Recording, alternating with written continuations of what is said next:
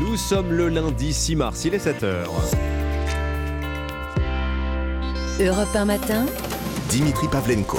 Bon réveil à vous à la une de l'actualité. La semaine de tous les dangers s'ouvre pour l'exécutif. Les syndicats promettent une France à l'arrêt demain et les jours suivants. Le gouvernement, lui, n'entend pas retirer sa réforme des retraites. Le point dans un instant. Mal de ventre, fatigue chronique et si c'était l'endométriose? Plus d'un million de femmes en âge de procréer sont concernées par cette maladie en France. Il existe des méthodes simples pour la détecter. On va les découvrir ensemble. Et puis le football, la bonne opération de Marseille, vainqueur de Rennes hier soir, l'OM consolide sa deuxième place au classement du championnat. Europe 1. Le journal Christophe Lamar. Bonjour Christophe. Bonjour Dimitri, bonjour à tous. Demain commence aujourd'hui du côté du gouvernement comme des centrales syndicales. Le- L'œil est plus que jamais fixé sur mardi et la promesse du grand blocage. Cette sixième journée de mobilisation se traduira aussi dans la rue. Plus d'un million de manifestants attendus, minimum, c'est ce qu'anticipe le ministère de l'Intérieur. Pas de quoi faire reculer le gouvernement pour l'instant, Alexandre Chauveau. Il l'a martelé tout ce week-end, la réforme des retraites passera. Oui, une réforme nécessaire et urgente, affirme Olivier Dussopt hier dans les colonnes du Parisien. Pour autant, le gouvernement aura bien demain soir les yeux rivés sur les chiffres de la mobilisation et la bonne tenue ou non des manifestations. L'exécutif redoute les éventuels blocages annoncés pour leurs potentielles conséquences sur l'économie et le quotidien des Français, même si paradoxalement, la grève reconductible pourrait aussi faire basculer une partie non négligeable de l'opinion contre les syndicats. Pas question donc à ce stade de reculer face à la rue. C'est un enjeu de responsabilité, insiste une ministre, qui l'équilibre du système par répartition n'est pas négociable. Celui-ci pourrait malgré tout rester déficitaire à horizon 2030 avec les probables nouvelles concessions votées au Sénat, puisque les mesures en faveur des mères de famille ou des seniors notamment devraient à nouveau coûter plusieurs centaines de millions d'euros. Mais le gouvernement est prêt à consentir à ces efforts, car en cas de vote, la Chambre haute offrirait au texte une légitimité parlementaire et donc démocratique, un argument de poids que l'exécutif pourrait brandir face aux manifestants. Alexandre Chauveau du service politique d'Europe 1. Tiens, le Sénat, en parlait avec Alexandre à l'instant. Le texte de cette réforme des retraites continue son parcours. Adoption de l'article 2 hier soir sur la création d'un index senior dans les entreprises de plus de 300 salariés. Les seniors, il en sera encore question aujourd'hui avec la proposition de création d'un CDI exonéré de cotisations sociales pour les chômeurs de 60 ans et plus. Donc, du côté des syndicats maintenant, un seul mot d'ordre, on veut une France à l'arrêt demain. Message reçu par les gaziers et les électriciens dès vendredi. Chez EDF, les agents ont ralenti la production d'électricité. Les routiers se sont joints au mouvement hier soir.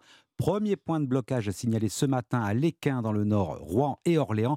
On vous tiendra informé sur Europe 1 de l'évolution de la situation. Point complet dans le journal de 8 heures. Journée noire attendue à la SNCF, compliquée aussi à la RATP dans le métro parisien. Quant aux commerçants invités à baisser le rideau, ils sont plutôt circonspects. Le correspondant d'Europe 1 dans le sud-est est allé à leur rencontre. Reportage Frédéric Michel. Comme une majorité de commerçants rencontrés, Annick ne fermera pas rideau demain. Elle est fleuriste sur un grand boulevard à Nice. Je peux pas, j'ai trop de frais. Je comprends tout à fait la mobilisation, mais la grève générale, ça m'inquiète beaucoup. Le 8 mars, je sais pas ce qu'on va trouver. Cette commerçante vend du prêt-à-porter. Je suis solidaire, mais de l'autre côté, il faut que je paye mon loyer. Bien sûr, c'est pas très joyeux de travailler en plus. Après, malgré tous les grèves qu'ils font les gens, on voit un- pas un changement de notre gouvernement. Jean-Marie de Bézieux préside la Fédération du commerce niçois et de l'artisanat. On peut pas fermer parce qu'une journée de chiffre d'affaires, on en a besoin. On entend, mais on peut pas se permettre. Ce sont des entreprises, ce sont des emplois. On a eu une période Covid où on a dû faire face à des dépenses sans recettes. On a des augmentations tarifaires qui se font au niveau des matières premières, au niveau de nos produits. Derrière, on a un coût de l'énergie qui augmente, une modification du mode de consommation avec Internet qui explose. Aujourd'hui, c'est notre activité qui nous fait vivre. C'est notre activité qui sera demain matin peut-être notre retraite. Et les commerçants de redouter la période qui s'ouvre. Reportage du correspondant d'Europe 1 dans le sud-est, Frédéric Michel. Il est 7h04 sur Europe 1. L'enquête sur le meurtre de Leslie et Kevin. Les deux cadavres retrouvés sont toujours en cours d'identification. Euh, L'issue euh, ne fait guère de doute. hein. Les premières analyses, selon les premières analyses, il s'agirait bien du couple porté disparu depuis plus de trois mois. Résultat complet de l'autopsie attendu dans les prochaines 24 heures. Trois suspects sont mis en examen et écroués dans cette affaire. Deux pour assassinat, le troisième pour enlèvement et séquestration. Après où Leslie et Kevin ont été aperçus pour la dernière fois, c'est la sidération. Reportage de l'envoyé spécial d'Europe 1, Guillaume Dominguez. Sur la place centrale de ce village de 2000 habitants, la boulangerie, la mairie et le restaurant font face à l'église. Un sac de course à la main, Chloé et Victor remontent la rue voisine accompagnés simplement du bruit de leurs pas. Impossible pour ce couple d'une vingtaine d'années d'imaginer qu'à quelques centaines de mètres seulement, Leslie et Kevin ont disparu il y a quelques mois. Quand je me promène, je vois souvent des petites mamies, des petits papis se promener. Je m'imagine pas du tout euh, des enlèvements, euh, des meurtres. On s'attend pas à ce que ça arrive si près de chez nous. Enfin, on se dit toujours que ça arrive que chez les autres. C'est dans ce village que vit Patrick depuis 50 ans. Agent communal, il a bien connu Tom et Kevin. Je les connaissais au café, là. ils étaient souvent au café avec nous. On s'amusait au baby-foot, on s'amusait aux fléchettes. Ils étaient sympas, poursuit-il. Même s'il me confie que dans le village, tout le monde savait que Tom, l'un des trois suspects de l'affaire, consommait de la drogue. On, le sait, non, après, tout le monde le savait hein, qu'il le touchait. Mais nous, après, on ne sait pas qu'il faisait du trafic plus que ça. La disparition du jeune couple est-elle liée au trafic de stupéfiants? Cette piste n'est pour le moment pas écartée par les enquêteurs. Après Eck, Guillaume Dominguez, Europe 1. La grande distribution convoquée au ministère de l'économie ce matin, le gouvernement a abandonné l'idée d'un panier anti-inflation commun à toutes les enseignes, mais il espère bien obtenir qu'elles rognent sur leur marge. La santé, c'est une maladie qui touche 10% des femmes en âge de procréer. L'endométriose, mal encore, trop peu, trop mal diagnostiquée. 7 ans, c'est le laps de temps qui sépare les premiers symptômes du diagnostic. Ce lundi marque la semaine européenne de prévention et d'information sur l'endométriose. Cette maladie chronique peut dans certains cas entraîner une infertilité. Il existe pourtant des signes avant-coureurs facilement reconnaissables. Yasmine Kando, présidente de l'association Endo-France. Le symptôme le plus évident, c'est la douleur. Une douleur doit amener à consulter un médecin à partir du moment où elle résiste à de simples antalgiques de base. En fonction des localisations, on va avoir des signes qui vont être différents. Par exemple, si c'est une endométriose qui est positionnée sur l'appareil digestif, on va avoir une alternance diarrhée-constipation. Quand on a une endométriose vésicale qui vient irriter la vessie, on va avoir des douleurs à la miction, la sensation d'avoir une infection urinaire. À côté de ça, une fatigue chronique va s'installer. Il faut aller consulter des médecins formés pour diagnostiquer l'endométriose. Pour les trouver, il faut contacter les bénévoles de l'association EndoFrance via le site internet de façon à ce que les femmes sachent où être orientées dans leur région pour pouvoir diagnostiquer l'endométriose. Yasmine Kando, présidente de l'association EndoFrance avec Yasmina Katou. Enfin, peut-être que ça vous est arrivé, vouloir visiter une église, trouver porte close. Eh bien, en Bourgogne, on peut désormais les ouvrir grâce à un simple smartphone. Expérience menée dans plusieurs villages. À partir du même constat, les vols et les dégradations ont entraîné trop souvent leur fermeture en dehors des célébrations religieuses. Certaines églises ont donc trouvé la solution. Elles se sont équipées de serrures connectées. Oui, pour les ouvrir, il suffit de sortir son portable. Reportage à Bigny-les-Beaunes, Jean-Luc Boujon. Près de la porte, un petit boîtier numérique et un code d'entrée éphémère que l'on reçoit directement sur son smartphone. Donc 0, 214, puis normalement, voilà, c'est ouvert. La visite de l'église peut donc commencer. Pour pouvoir entrer, il faut quand même avant télécharger l'appli Sésame Patrimoine, puis renseigner son identité. Un système qui est une première en France et qui permet de rendre accessibles des édifices fermés, explique Jean-Christophe Bonnard de la Fondation du Patrimoine. J'ai toujours euh, trouvé anormal que les églises euh, en Espagne ou en Italie soient ouvertes, et puis en France, elles sont très souvent fermées. Bon, il y a souvent un système de clés euh, qui est donné à une paroissienne, souvent âgée. C'est pas très sécur, mais souvent il y a personne. Ça décourage, donc on peut pas visiter des jolie église. Un avis partagé par le prêtre de la paroisse, Michael Garot. Pour un chrétien, c'est toujours important de pouvoir euh, entrer dans un lieu de prière. Et puis, bah, ça serait vraiment dommage de passer à côté de cette église, avec notamment donc euh, cette fresque qui donne vraiment quelque chose de plus à, cette église. Aujourd'hui, huit édifices religieux en Bourgogne sont équipés de ce système, mais d'autres régions sont déjà intéressées. Bligny-les-Beaunes, Jean-Luc Boujon, Europe 1. Allez, le football pour terminer. Bonne opération pour Marseille, vainqueur 1 à 0 sur la pelouse de Rennes à l'issue de la 26e journée de Ligue 1. L'OM consolide sa deuxième place et distance rivaux dans la course à la qualification pour la Ligue des Champions. C'était le journal de Christophe Lamar. Merci beaucoup Christophe, on retrouvera tout à l'heure à 8h30. Il est 7h09 à suivre l'édito écho sur Europe 1. Rien ne va plus en ce moment pour TikTok. Nicolas Bouzou nous en parle à 7h20. Ce sera juste après le premier invité d'Europe 1 matin, le grand chef Marc Vera pour nous parler du guide Michelin dans un instant. A tout de suite. Il est 7h12. Dimitri Pavlenko, vous recevez ce matin le cuisinier Marc Vera. Oui, en ligne avec nous depuis euh, sa Haute-Savoie natale. Bonjour Marc Vera. Bonjour. On entend les petits oiseaux derrière vous, c'est un bonheur. Bienvenue sur Europe 1. c'est le jour J, Marc Vera, pour tous les grands cuisiniers de France. Le guide Michelin va dévoiler à 10h ce matin son palmarès 2023. Plus de 500 chefs français ont confirmé leur présence à Strasbourg. Alors vous, Marc Vera, je suppose que vous n'y serez pas puisque vous êtes fâché avec le Michelin. Ah, je suis non seulement fâché, mais je, ne veux pas, je ne vais pas me rendre auprès d'un guide malade. Vous savez, ce, guide, il, est- sous perfusion en ce moment. hein. Euh, c'est assez grave. Euh, vous savez, ce guide était une véritable référence au préalable. Mais depuis la, depuis la nomination de M. Poulnek, qui pour moi est un véritable fossoyeur de la gastronomie, il est plein de culot, il est plein d'audace, il a été nommé pour créer le buzz, redynamiser l'image du guide. Vous savez, le- la première fois que j'ai eu trois étoiles, je crois à Megève et Annecy, et mes deux fois, deux fois 20 sur 20, ils vendaient, il me semble, 350 000 exemplaires. Aujourd'hui, ils vendent 20 000. Hein. Hmm. Alors, Monsieur Poulenec, bien, ouais. en- je vais faire les présentations pour ceux qui ne le connaîtraient pas. Marc Verras, c'est Gwendal Poulenec, directeur général donc du guide Michelin, euh, récemment nommé euh, à cette fonction. Euh, en tout cas, il est au Michelin beaucoup plus depuis beaucoup moins de temps que vous, de que votre histoire avec le guide, qui est une histoire de plus de 30 ans, Marc Verras, parce que par trois fois, vous avez été trois étoiles pour différents établissements. Le dernier, c'était euh, la Maison des Bois à Manigot, en Haute-Savoie. Sacrée aventure hein, pour vous que ce restaurant-là, qui obtient son troisième macaron en 2018, avant d'être rétrogradé l'année suivante. Et vous vouliez une explication du guide. Vous avez même saisi la justice pour cela. Ça vous a été refusé. Ma question toute simple, Marc Vera, le guide rouge, c'est une boîte noire? Ah oui, Oh, c'est- plus que noir. C'est presque en cendre d'ailleurs. C'est hallucinant, mais vous savez, il y a encore des chefs qui, croient à tout ça. Euh, bah, effectivement, c'est l'Omerta, le guide Michelin. Alors, euh, ils se rendent à Strasbourg, euh, soi-disant pour un guide transparent. Renseignez-vous, les médias, savoir combien, combien, combien donne la région pour recevoir le guide Michelin? Vous le savez, ça? Pour un guide transparent? Vous, vous voulez dire les régions, commercial. les régions appuient euh, le guide Michelin pour que certains de leurs chefs, des chefs régionaux, soient plus récompensés que d'autres? C'est une accusation grave que vous lancez quand même, Marc Vera, ce matin. Je n'ai pas dit ça. Je n'ai pas dit ça. Je dis simplement que le guide Michelin, se voulant transparent, va auprès des régions qui rétribuent une certaine somme pour les recevoir. Vous avez des preuves de ce que vous affirmez ce matin, Marc Ah, mais écoutez, moi, ce que j'affirme, c'est que je voudrais bien que vous, qu'une enquête soit ouverte. Ça, voilà, on, on verra si, on verrait si, si vraiment ce guide est commercial ou pas. Mais vous savez, euh, ce dont je vous parle, c'est que j'ai des chefs alsaciens qui sont mes amis qui m'en parlent. Qui vous disent quoi? Qu'est-ce qu'ils vous disent, Marc Vera C'est-à-dire la- Ils vous disent ce que je viens de dire. Oui. Ça commence à s'ébruiter. euh, ils donnent tant d'argent à la région pour les recevoir, voilà, etc. Hmm. Voilà, c'est ce qu'on me dit, moi. C'est c'est les chefs alsaciens qui m'appellent et qui me le disent.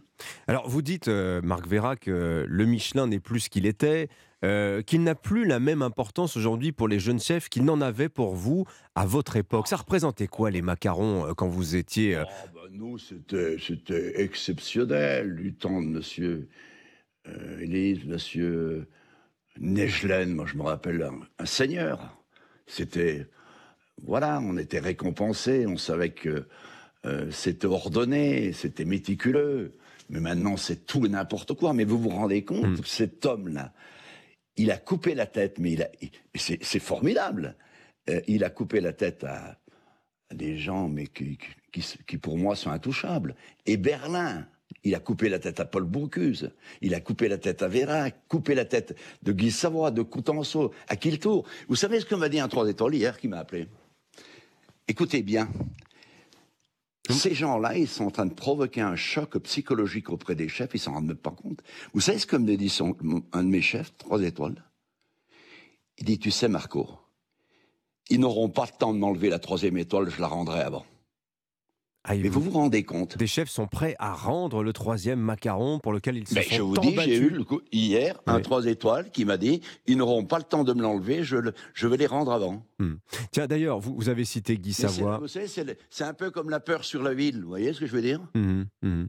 C'est hallucinant, c'est comme ça. Et puis alors, ce qui se passe cette année, où ils coupent des têtes un maximum, c'est que, euh, enfin, quand vous pensez que à mon ami Guy Savoie, Coutenceau, qui viennent de Michel perdre leur troisième étoile, ça a été annoncé euh, avec une semaine d'avance sur le palmarès. hein.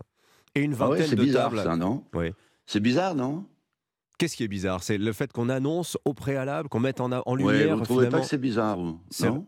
Bah, C'est-à-dire que c'est la méthode Je sais du pas ce que les journalistes disent, mais enfin bon. C'est la méthode du Michelin, mais peut-être, je sens que vous la critiquez fortement, euh, Marc Vera. Ah, mais moi, je ne. Je, alors, je peux vous dire qu'avec le mal qu'ils m'ont fait, et s'il faut retourner devant les tribunaux, j'y retournerai. Moi, j'ai eu un traumatisme terrible. J'ai fait un an de dépression, j'ai fait de l'hospitalisation, et il a, il a ruiné mon équipe. Hmm. Alors qu'on avait la même équipe depuis 20 ans. Marc Vera, on va quand Et même- vous savez ce qui Oui. se passe, ce qui s'est passé avec moi, ça va se passer avec mes confrères. Et je ne veux pas. Ils n'ont pas le droit, ces gens-là. Mais pour qui se prennent-ils? Y a-t-il une responsabilité vous savez, sociale du je veux Michelin encore vous faire un, un autre aveu. Vous savez le problème du Michelin aujourd'hui? En dehors du fait qu'il n'est plus qu'intramuros entre les chefs entre eux. Mais les chefs entre eux, c'est l'omerta, ils ont peur. Mais je me mets aussi à leur place. Ils ont peur de s'avancer. Et ce qui, était, ce qui est évident, c'est que la liste de M. Faure a été un tel événement depuis deux ou trois ans, médiatique, qu'ils ont pris la tête de tout ça, et le, guide Michelin a regardé du coin de l'œil, en disant, oulala, on se fait dépasser par eux là. Donc, il faut qu'on crée le buzz. Voilà. Marc Voilà l'histoire. Je vais quand même dire une chose, euh, ça, parce que ça, c'est le soleil de votre vie. Votre fille, Élise, à la Maison des Bois, elle a repris le restaurant, vous le lui avez cédé, elle l'a rebaptisé euh, le hameau de mon père. Et je sais que c'est pas encore l'heure de la retraite pour vous, non? Vous avez relancé une affaire au mois de décembre. Non, non, oui, bien sûr, je l'aide parce que j'adore ma fille. Je l'aide. Vous savez, j'ai ouvert un nouveau restaurant aussi à Megève. Euh, je suis plein d'activités, hein, en plus du restaurant que l'on a à Paris, mais euh, voilà. Et vous savez, c'est- très, c'est assez hallucinant, c'est de, de voir la réaction de, la, euh, de cette nouvelle génération. Vous savez que ma- ma- je parle avec ma fille, avec ses copains qui sont restaurateurs de cet âge, ils veulent plus de ces références. Ils n'en veulent plus. Et vous savez, c'est assez incroyable. Et alors ils croient à la liste, ils croient au Goemio, parce que Goemio, par exemple, les jeunes, l'autre jour je recevais, ils m'ont dit au moins ils ont fait une chose de bien, le Goemio, c'est qu'ils ont créé le club des académiciens. Donc les Guy Savoie, les, les Berlin, les Bocuse, les Vera, les, voilà, les, les- les- tous ces gens qui ont trois étoiles, on les met de côté parce qu'ils ont travaillé énormément pendant des décennies pour l'art de la gastronomie à travers le monde.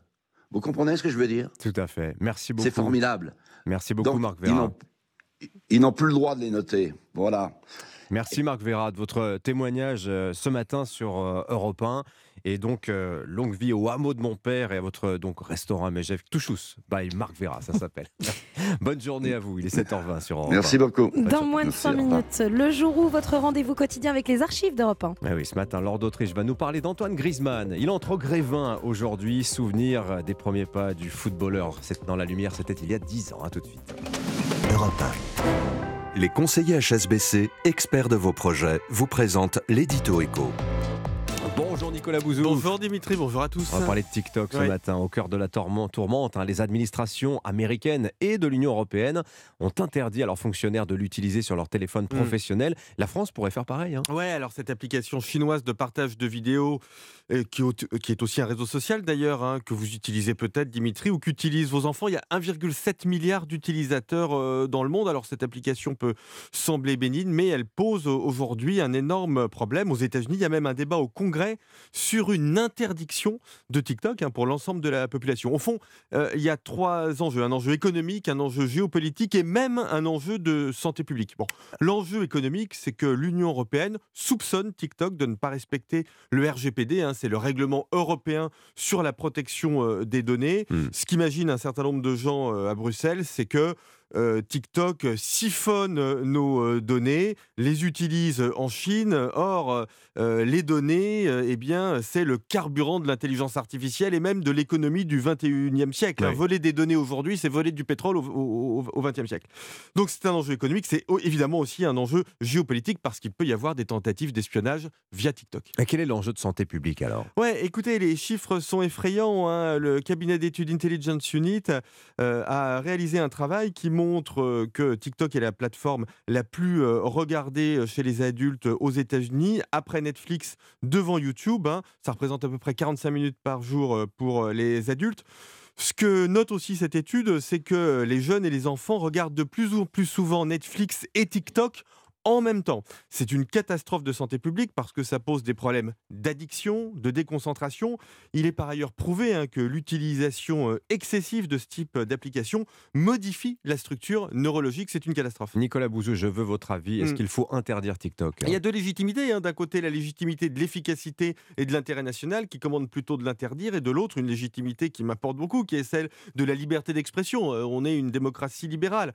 J'aurais tendance à vous dire euh, interdire euh, non, mais faire monter la pression, ce qui marche d'ailleurs, hein, puisque TikTok va bientôt mettre en place une limite d'une heure par jour pour les mineurs, mais en tout cas faire une grande campagne de santé publique sur les dangers d'une utilisation excessive des réseaux sociaux, en particulier pour les jeunes. Merci beaucoup Nicolas Bouzou. Et on lira votre entretien ce matin dans les colonnes du Figaro. Bonne journée à, À vous. demain. 7h23. Jusqu'où peut-on aller quand on est bien informé? C'était l'édito écho avec les conseillers HSBC, experts de vos projets. Rendez-vous sur hsbc.fr. Et justement, on parlait d'économie avec Nicolas Bouzou. Vous savez qu'il y a un événement demain à Lyon. C'est l'ouverture du salon Global Industrie. Et bien, à cette occasion, ne manquez pas la France bouge. Elisabeth Assayag, aujourd'hui, vous donne rendez-vous à 13h, comme chaque jour, avec cette question. Quelle perspective pour l'entrepreneuriat français? Rendez-vous à 13h, la France bouge sur Europe 1. Europe 1 matin. L'essentiel de l'actualité sur Europe 1, c'est le journal permanent. Alban Le Prince. Jusqu'à 1 400 000 manifestants attendus demain dans tout le pays contre la réforme des retraites. Dans les trains, ça va être très compliqué hein, avec seulement un TGV et TER sur 5. Les routiers commencent à bloquer ce matin près de Lille notamment. Les autopsies sont en cours après la découverte ce week-end de deux corps dans les Deux-Sèvres, probablement ceux de Leslie et Kevin. Ce couple porté disparu depuis trois mois. Dans cette enquête, trois hommes sont mis en examen. On apprend ce matin la mort de Gary Rossington, dernier membre fondateur de Lynyrd Skynyrd à l'âge de 71 ans. Le, le guitariste avait subi en urgence une opération du cœur en 2021. Et puis c'est reparti pour un tour pour Novak Djokovic, le numéro 1 mondial du tennis, contraint de déclarer forfait pour le Masters 1000 d'Indian Wells. N'étant pas vacciné contre le Covid, il a interdiction d'entrer sur le territoire américain. Voici le général de Gaulle. Pour la première fois, un clone d'animal adulte, une brebis. Et maintenant, écoutez Yuri Gagarin. C'est le premier jour de l'euro. Europe 1. Il est 7h25, c'est l'heure du jour où votre plongée quotidienne dans la boîte à souvenirs d'Europe 1 matin. Bonjour Lord d'Autriche. Bonjour Dimitri, bonjour à tous. Aujourd'hui, lundi 6 mars, une nouvelle statue de cire fait son apparition au musée Grévin à Paris. Antoine Griezmann, joueur clé des Bleus, il se révèle il y a près de 10 ans maintenant. Oui, la première fois qu'il est dans la lumière, c'est en 2014. Il est sélectionné au sein de l'équipe de France pour le mondial au Brésil. Toute sa famille, originaire de Mâcon, le regarde devant la télé. C'est vrai qu'il a la tête sur les épaules, ça c'est sympa aussi, c'est bien. Quoi qu'il a une bonne mentalité, ça peut aussi aider euh, dans une ascension comme aujourd'hui. quoi. Et comment était le petit Griezmann à la maison? Réponse de sa tante Danielle. On le voyait, il avait toujours son ballon et tout le temps. Il était tout le temps habillé en foot. Se couchait avec euh, tout son équipement. Enfant, Griezmann s'entraîne tout seul contre les murs, sur les portes de garage. Son père, Alain Griezmann, employé municipal dans la vie, est l'invité d'Europe 1 le 25 juin 2014. C'était le seul jeune qui, lors de tournois, allait, allait jouer avec les autres joueurs des autres équipes.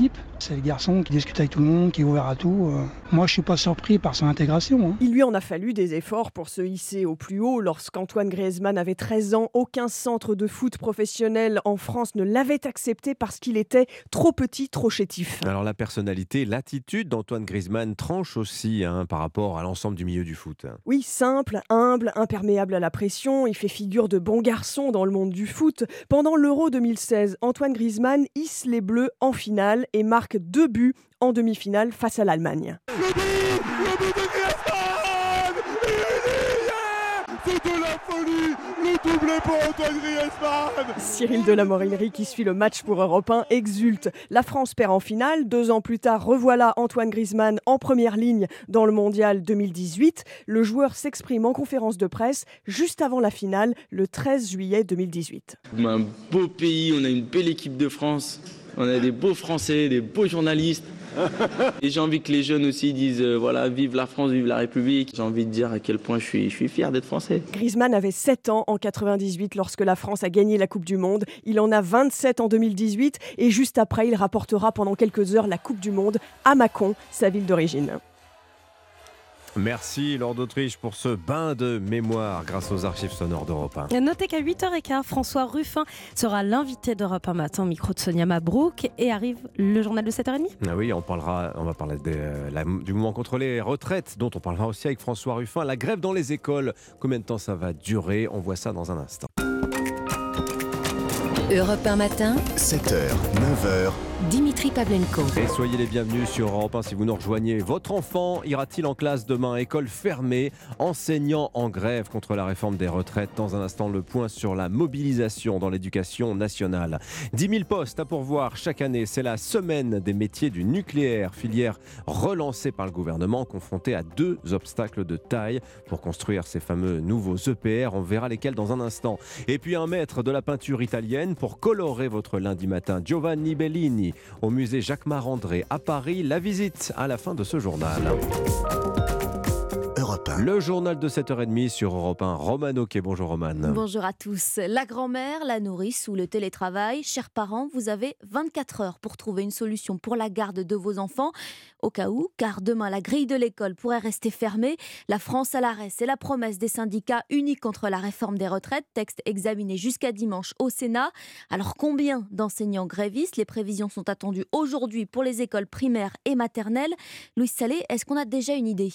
Alors pour l'instant, tous les syndicats semblent miser sur un fort taux de grévistes. Mardi, la mobilisation devrait être aussi importante que le 19 janvier. Benoît Test est secrétaire général de la FSU, le premier syndicat dans l'éducation. On sent une euh, très très grosse mobilisation euh, pour euh, mardi, hein, avec trois quarts de grévistes dans beaucoup d'endroits, donc probablement euh, 100% dans pas mal d'écoles, d'établissements scolaires. On est persuadé qu'il faudra élever le rapport de force, qu'il faudra sans doute effectivement des suites à l'action, des poursuites d'action, pourquoi pas dès les jours suivants. Après, c'est le terrain qui en décide, hein, c'est pas, euh, on n'appuie pas sur un bouton. Mercredi, les représentants s'attendent plutôt à des rassemblements en lien avec la journée des droits des femmes. Et pour la suite, les enseignants craignent de perdre beaucoup d'argent. En période d'inflation, ne pas travailler, c'est compliqué. Même si certaines caisses de grève commencent à s'organiser localement, aucun appel à la grève reconductible n'a encore été lancé. D'après leur syndicat, cela pourrait changer mardi soir en fonction de l'ampleur du mouvement dans les autres professions. Louis Salé, spécialiste éducation d'Europe 1 à la SNCF. En revanche, la grève reconductible est d'ores et déjà actée. Dès demain, un TGV sur 5, même fréquence pour les TER, rien ou presque côté intercité. Et puis des blocages routiers aussi ce matin près de Lille, Orléans et Rouen. On fera le point en direct dans le journal de 8 heures. Côté énergie, la production est en baisse hein, dans les centrales, l'équivalent de 5 réacteurs nucléaires hier après-midi. La CGT Énergie promet aussi une semaine noire. Oui, et hasard du calendrier, c'est aussi la semaine des métiers du nucléaire, une initiative de Pôle emploi pour recruter 10 000 postes par an pour la construction de nouveaux réacteurs. Un projet de loi est d'ailleurs en ce moment à l'Assemblée nationale. Margot Faudéré, le gouvernement a annoncé 6 EPR, sauf qu'il y a un obstacle. hein. Oui, le premier, c'est que la loi actuelle empêche la construction d'un nouveau réacteur. C'est la loi de programmation pluriannuelle de 2018, décidée par Emmanuel Macron lui-même. Elle fixe un plafond au nucléaire en France, rappelle Nicolas Goldberg, expert énergie chez Columbus Consulting. environ à 63 gigawatts, c'est-à-dire le parc actuel plus Flamanville 3 euh, quand Flamanville 3 sera en, en service. Et aujourd'hui, on est déjà quasiment au maximum. Pour que les règles changent, il faudra attendre le printemps et une nouvelle loi de programmation pluriannuelle. Margot, l'autre souci pour le nucléaire français, c'est le financement, car pour ce projet, il faut quand même trouver la bagatelle de 50 milliards d'euros. Oui, et d'abord, on ne parle pas d'un investissement d'un seul tenant, il y aura certainement diverses sources de financement. EDF peut s'endetter sur plusieurs années en empruntant de petites sommes chaque année. Le groupe peut aussi vendre des actifs qu'il détient à l'étranger, par exemple sa filiale italienne Edison, 8 milliards d'euros. Autre piste qui circule ces derniers temps, puisée dans l'épargne préférée des Français, le livret A. Margot Faudéré du service économie d'Europe 1. L'autopsie en cours devrait confirmer leur identité. Deux corps retrouvés en Charente-Maritime ce week-end. A priori, Leslie et Kevin, un couple disparu depuis novembre. On fera le point sur l'enquête dans le journal de 8 heures avec l'envoyé spécial d'Europe 1. Euh, Où faire la fête en sécurité? Peut-être vous êtes-vous posé euh, cette question euh, ce week-end, pour vous ou vos enfants d'ailleurs. Eh bien à Paris, il existe désormais un label de bonne conduite pour les boîtes de nuit. Oui, c'est une charte pilotée par la mairie et signée déjà par un tiers des établissements de la capitale. C'est votre reportage Europe 1 et vous dans l'un de ces clubs formés pour repérer justement les violences et recueillir aussi la parole des victimes. Exemple au Nexus où Alexandra Gégi a passé la soirée. Soir de fête comme les autres dans cette boîte de nuit électro. Des centaines de personnes dansent dans une ambiance bonne enfant. Mais la vie nocturne, c'est aussi parfois des drames. Inès est étudiante, elle a été victime de violences dans un bar. Il y a deux ans, je m'étais fait frapper. C'était un traumatisme qui a duré un moment. C'est des choses auxquelles maintenant je fais ultra gaffe. C'est justement pour éviter ces agressions que le Nexus a signé la charte de bienveillance et a renforcé sa sécurité, détaille Nathan, directeur du club. On a vu cette brigade de bienveillance qui tourne en club, ce qui nous permet bah, d'avoir des yeux un peu partout. On a aussi mis quelques autres process en place, notamment un mot de passe au bar.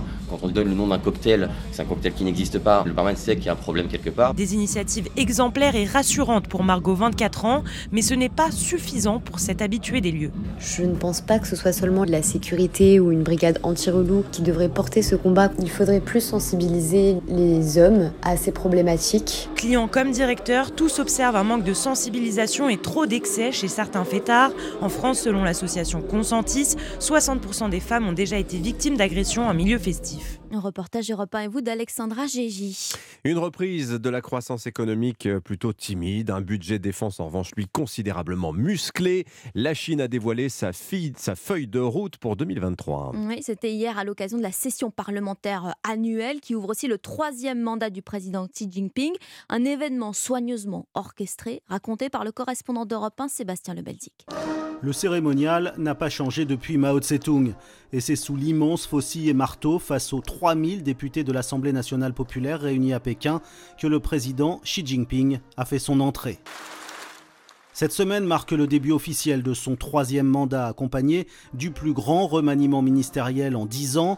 Le Premier ministre Li Keqiang, qui passera la main à Li Qiang, fidèle lieutenant du président Xi Jinping, a donné hier les objectifs économiques de l'année à venir, avec l'une des croissances les plus modestes depuis plusieurs décennies.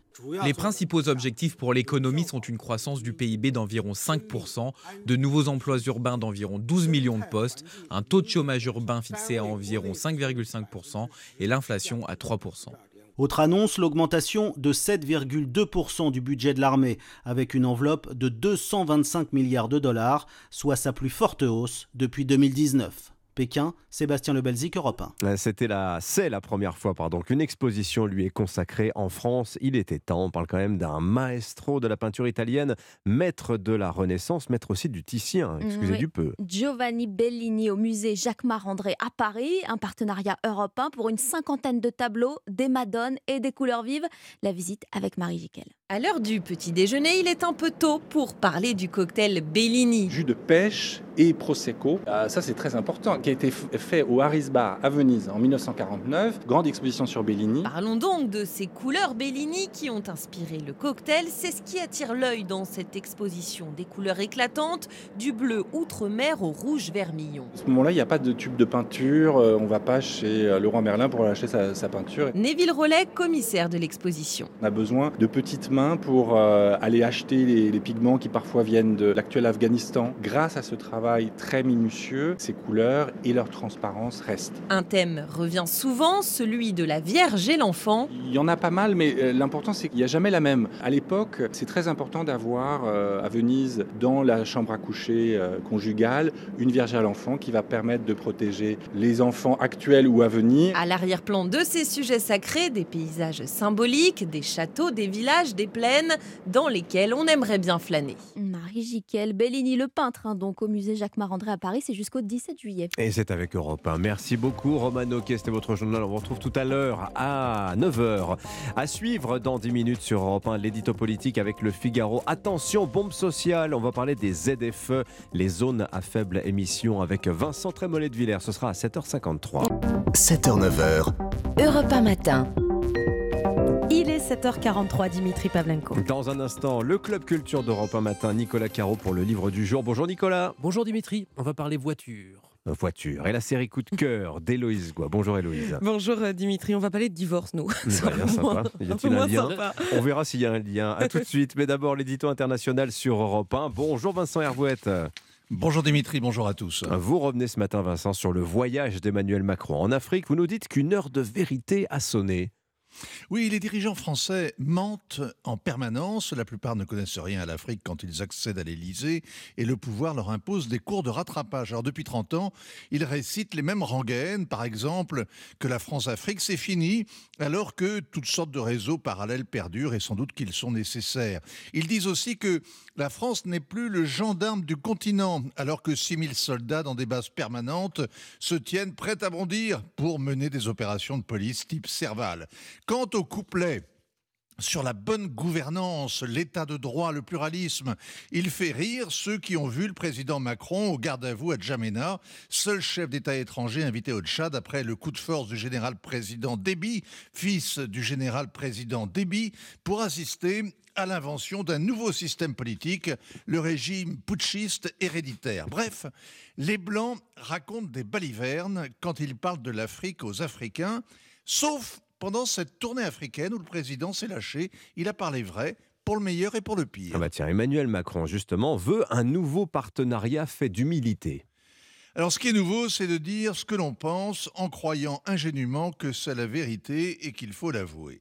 Emmanuel Macron a fait une escale quasi furtive à Brazzaville, chez Denis Sassou Nguesso, qui est le parrain du village franco-africain. Il s'en est justifié en disant euh, On n'est pas là pour lui servir la soupe ».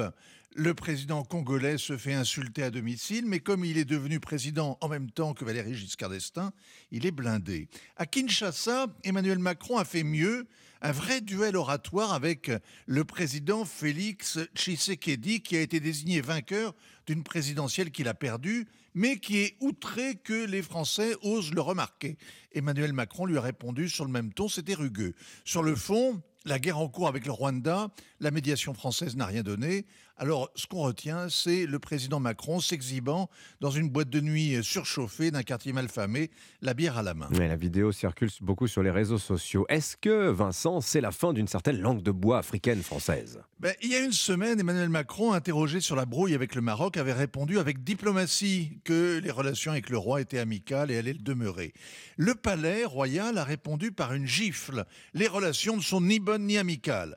Mohamed VI est en colère contre le président qu'il juge désinvolte. Il a ses raisons. Les visas délivrés au compte-gouttes, les salamalek faits à l'Algérie, les embrouilles de service. Et il a rappelé son ambassadeur. Il veut que la France sorte de l'ambiguïté sur le Sahara occidental, la cause sacrée du royaume. Visiblement, ces manières abruptes ont impressionné l'Élysée et l'ont inspiré. On réalise en fait qu'Emmanuel Macron n'a pas d'amis. La France non plus. Elle n'a pas de copine, pas de cousine. Elle a des alliances, des voisins. C'est pas pareil. Elle n'est pas mariée avec l'Allemagne. Elle n'a pas de pension alimentaire à verser aux francophones. Elle a des intérêts à faire valoir. Avec l'Afrique comme avec le Maghreb, l'intérêt de la France, c'est de favoriser le développement de l'économie pour éviter la déferlante des migrants. Tout le reste, c'est des phrases c'est du chiquet. clarification bienvenue ou inquiétante ah, Ça, c'est quand même la question. Merci beaucoup pour votre regard. Signature Europe 1, Vincent Hervouet, il est 7h46. Europe 1 matin. Place au livre, Nicolas Caro, ce matin. Vous nous ramenez à la fin du 19e siècle. Avec Jérôme Allier et son roman chez Flammarion, La Mécano de la jamais contente. La jamais contente, c'est une voiture, une voiture mythique inventée, conçue par Camille Genazzi, un Belge, une voiture électrique. En 1899, elle a dépassé les 100 km/h, rendez-vous compte. Mais on n'en est pas là pour l'instant. Le roman s'ouvre en 1898, quand s'affronte, quand on fait le tri, en fait, quand on choisit entre les voitures à pétrole, à vapeur et celles qui roulent à l'électricité. Et parmi ceux qui misent sur l'électrique, il y a donc Camille Genazzi et en face Charles Jantot. Son chauffeur, le comte Gaston de Chasseloup-Loba. Une course va bientôt avoir lieu. La Duchesse, la voiture électrique de Jantot, contre la Dockart, celle de Genazzi. En font-ils une poussière? C'est ce qu'on disait à l'époque en les regardant passer. Ils ont vraiment existé, tous ces personnages Absolument, tout est vrai. Même si c'est un roman, deux personnages de fiction apportent de l'intrigue. Il y a Gabriel, jeune ingénieur de marine devenu apprenti mécanicien chez Jantot, et Céleste, la mécanicienne de Genazzi.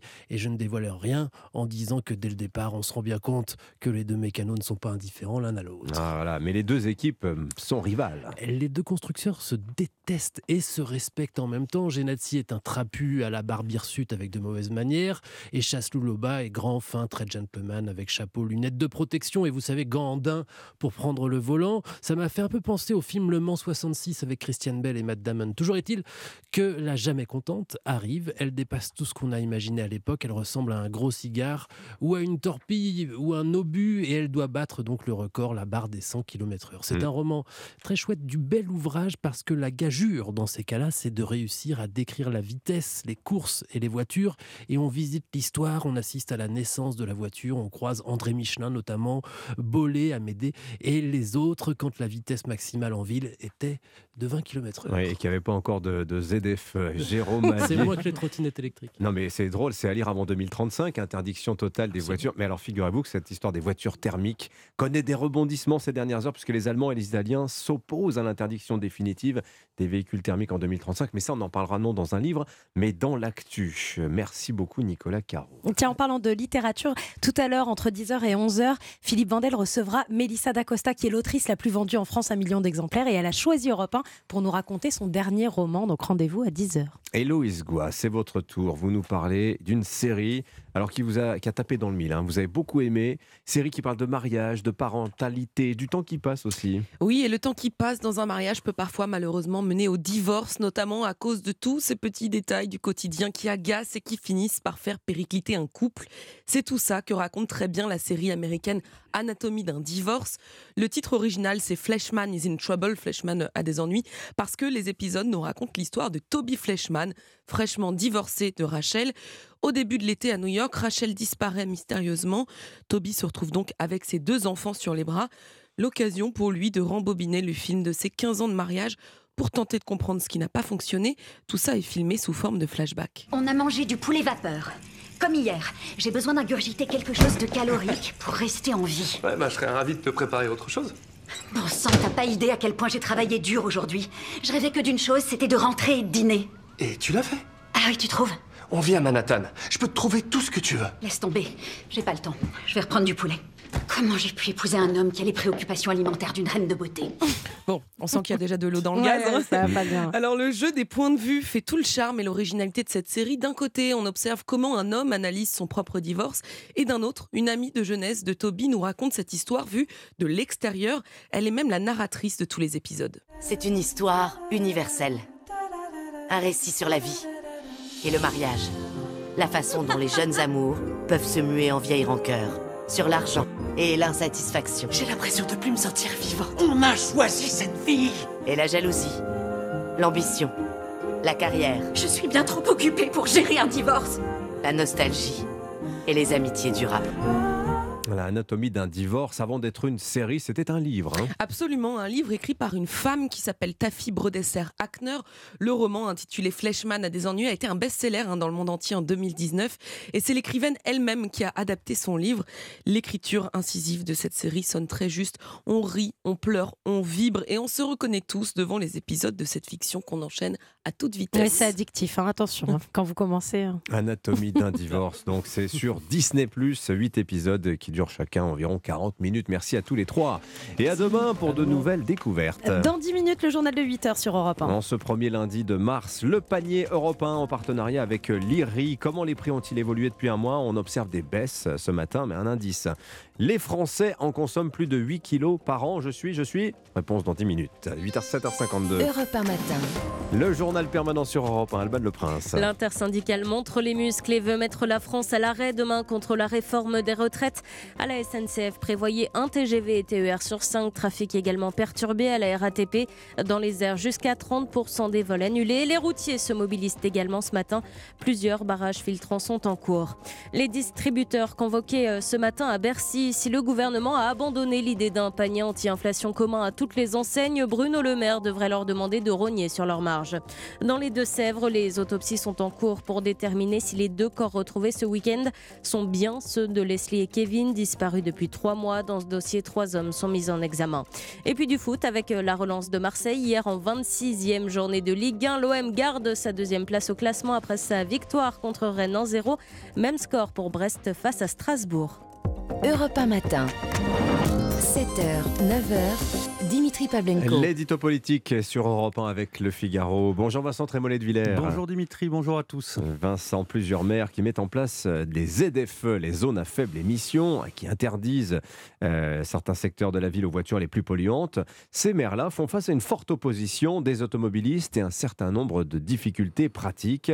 Alors la ZFE, sujet d'abord environnemental, réglementaire, est en train de devenir éminemment politique. Mais il faut dire qu'il y a dans cette histoire, plus encore que dans la réforme des retraites,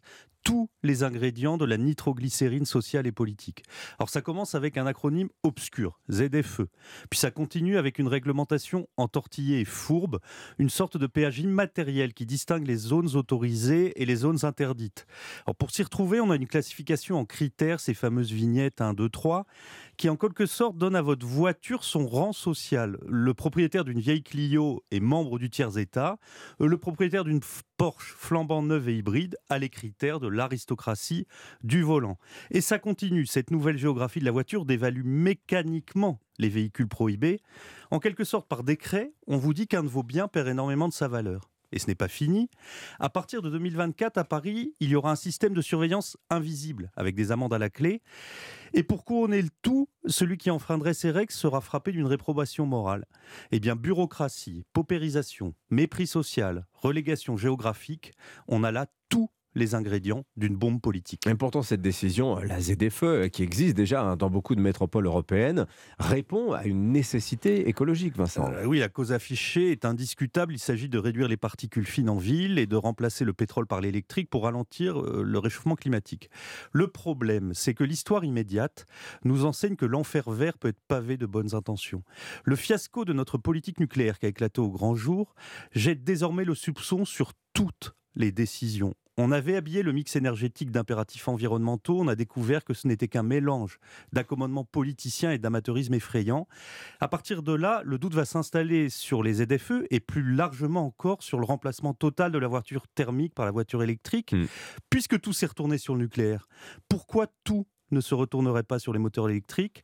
En d'autres termes, l'opinion va de plus en plus souvent se demander, s'agit-il d'écologie d'idéologie ou simplement d'incompétence? Pourquoi pas un peu des trois, Vincent? D'autant que ces ZFE sont notamment portés par des mairies à la couleur politique très marquée. Hein. Bah oui, quand Anne Hidalgo, euh, Grégory Doucet, le maire de Lyon, ou Éric Piolle, celui de Grenoble, portent un projet, il est difficile de ne pas chercher derrière un motif idéologique. D'autant qu'il montre depuis longtemps une forme de rage revancharde contre ceux qui fument des clopes et roulent au diesel, hein, c'est le mot historique de Benjamin Griveaux. Ce qu'il faut comprendre, c'est que ces ZFE sont perçus comme des zones interdites en aux banlieusards et aux provinciaux des ZAD de riches en somme. Elles élèvent un peu plus haut le mur qui sépare la France des métropoles du reste du pays. C'est un peu comme si la trottinette électrique qui zigzague sur nos trottoirs faisait la leçon à la camionnette qui roule dans nos campagnes, comme si les urbains dominants apprenaient aux paysans déclinants ce qu'est le soin du monde. Alors on en revient à la partition géographique magistralement décrite par Christophe Guilluy. C'est celle des bonnets rouges et c'est celle des gilets jaunes. Nul ne sait la couleur de la prochaine révolte, mais si elle se fait dans les urnes, tout laisse à penser que c'est vers Marine Le Pen que se tournera la France de la bagnole. L'édito politique sur Europe 1. Merci Vincent Trémollet de Villers. Et on retrouve ce matin les ZFE à la une de votre journal Le Figaro, rebaptisé les ZFE par votre éditorialiste Guillaume Tabar. Vous ne l'avez pas fait, je le fais à votre place. Zone à fort emmerdement politique. Merci beaucoup Vincent, à demain. Très bon début de journée, il est 7h56, nous sommes le lundi 6 mars. Et nous fêtons ce jour Sainte Colette, nommée ainsi par ses parents en gratitude envers Saint-Nicolas. Oui, parce qu'avant d'être un prénom, Colette, c'était un diminutif familier de Nicole. Elle fonda 18 monastères. Dans un quart d'heure, le député de la Somme, François Ruffin, est l'invité d'Europe 1 matin. A tout de suite. Nous sommes le lundi 6 mars, il est 8h. Europe 1 matin Dimitri Pavlenko. À la une ce matin, la France à l'arrêt dès le 7 mars. Certains secteurs comme l'énergie ou les routiers n'ont pas attendu cette date pour déjà passer à l'action. Dans ce journal, nous font le point sur les mobilisations en cours et celles qui nous attendent. Les corps retrouvés près de Niort ce week-end sont-ils ceux de Leslie et Kevin? Autopsie en cours. Nous serons en direct avec l'envoyé spécial d'Europe 1 dans les Deux-Sèvres, Guillaume Dominguez. Et puis nous sommes le premier lundi du mois, le panier européen avec l'Institut IRI est de retour. Inflation sur un un an, toujours de plus de 14%, mais certains produits sont en baisse depuis deux mois. Les explications du chef du service économie d'Europe 1, Baptiste Morin, dans un instant. 8h13, juste après ce journal. Votre invité ce matin, Sonia Mabrouk, bonjour. Bonjour Dimitri, bonjour à tous. Notre invité, François Ruffin, il sera demain 7 mars auprès des manifestants contre la réforme des retraites. Alors qu'en attend-il? Il en appelle à l'aventure. Alors l'aventure, c'est l'aventure, mais qu'est-ce que c'est? Bloquer tout, mettre l'économie à genoux? Il nous le dira tout à l'heure. À tout à l'heure. Música Le journal de 8 h sur Europe 1. Fanny Marceau. Bonjour Fanny. Bonjour Dimitri, bonjour à tous. La France à l'arrêt, l'économie à genoux. Les syndicats promettent de passer à la vitesse supérieure contre la réforme des retraites. Menace qui devrait être mise à exécution dès demain. 265 manifestations sont d'ores et déjà prévues dans toute la France selon la CGT. Les renseignements territoriaux prévoient plus d'un million de personnes dans les rues, dont 60 000 à 90 000 à Paris. Bonjour Dimitri Vernet. Bonjour Fanny, bonjour à tous. Manifestation d'ampleur et grève reconductible attendue dès demain. Mais certains secteurs sont déjà passés à l'action, hein, Dimitri. Et eh oui, les routiers, par exemple, hein, qui ont débuté leur blocage dès ce matin à Rouen, Orléans ou encore près de Lille, à Léquin. C'est une zone stratégique à proximité de l'autoroute A1. Comme l'explique Bruno Lefebvre, le secrétaire général adjoint du syndicat Force ouvrière Route Nord, présent sur place. On est là sur les, ronds-points pour faire du tractage et du, blocage sur le point stratégique sur l'île. On a fait des manifestations où on a ramené plusieurs millions de personnes et il n'y a rien qui a été Donc euh, la seule action qu'il nous reste à faire maintenant, c'est de de taper sur l'économie et de faire du blocage euh, un peu partout en France. Ensuite, le gros des actions, est bien, il est pour demain. Vos trains, tout d'abord, un trafic très fortement perturbé avec un TGV et TER sur 5 en moyenne, hein, prévient la SNCF. À Paris, la majorité des lignes de métro ne fonctionneront qu'aux heures de pointe. Attention aussi aux écoles, hein, puisque les syndicats de l'éducation ont appelé à une mobilisation massive. Et puis, eh bien, si, vous avez un, si vous avez un avion à prendre, sachez également que 20 à 30% des vols seront annulés demain et après-demain, car oui, beaucoup de ces grèves sont reconductibles et certaines pourraient donc durer. Il va falloir s'armer de patience. Dimitri Vernet. Alors, forte mobilisation en vue donc demain, mais c'est aussi une donnée importante hein, du conflit en cours sur les retraites. Selon un sondage IFOP pour le journal du dimanche, seuls 34% des Français pensent que le gouvernement reculera sur la réforme face à la fronde sociale. Et parmi eux, 60% sont des sympathisants de la France insoumise, le parti de Jean-Luc Mélenchon qui jette toutes ses forces dans la bataille contre cette réforme. Alexis de la Fontaine pour LFI, cette mobilisation, c'est l'occasion de reprendre du poil de la bête. Le 7 mars, on bloque tout. Voilà le slogan porté par la NUP ces derniers jours. Conscient que la bataille au Parlement est perdue pour la gauche, les élus s'en remettent à la rue. Mais au-delà du blocage des transports, des usines, des raffineries et autres, Jean-Luc Mélenchon compte surtout sur la jeunesse pour faire basculer le mouvement.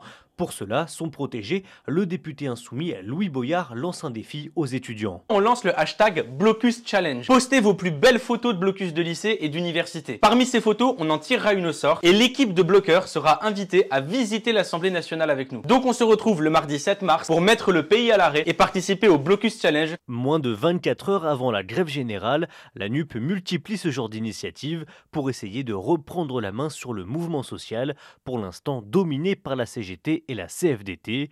Demain, la compétition entre politiques et syndicalistes devrait donc monter d'un cran. Alexis de la Fontaine du service politique d'Europe 1. Notez que cette nuit, au terme de 7 heures de débat, les sénateurs ont voté l'article 2 de la réforme des retraites sur l'index senior. Contrairement aux députés, ils ont refusé de l'appliquer aux entreprises de moins de 300 salariés. Voilà, cet index, ce, blocus challenge dont parlait Louis Boyard dans le sujet d'Alexis de la Fontaine à l'instant, on en reparlera dans quelques minutes avec euh, le député de la Somme, François Ruffin, au micro de Sonia Mabrouk. Pour l'heure 8h05, il faut encore les identifier et déterminer les causes de leur mort, mais il y a de grandes chances que les deux corps retrouvés ce week-end près de Niort soient bien ceux de Leslie et Kevin. Les autopsies démarrées hier se poursuivent aujourd'hui. On est en direct avec Guillaume Dominguez. Bonjour.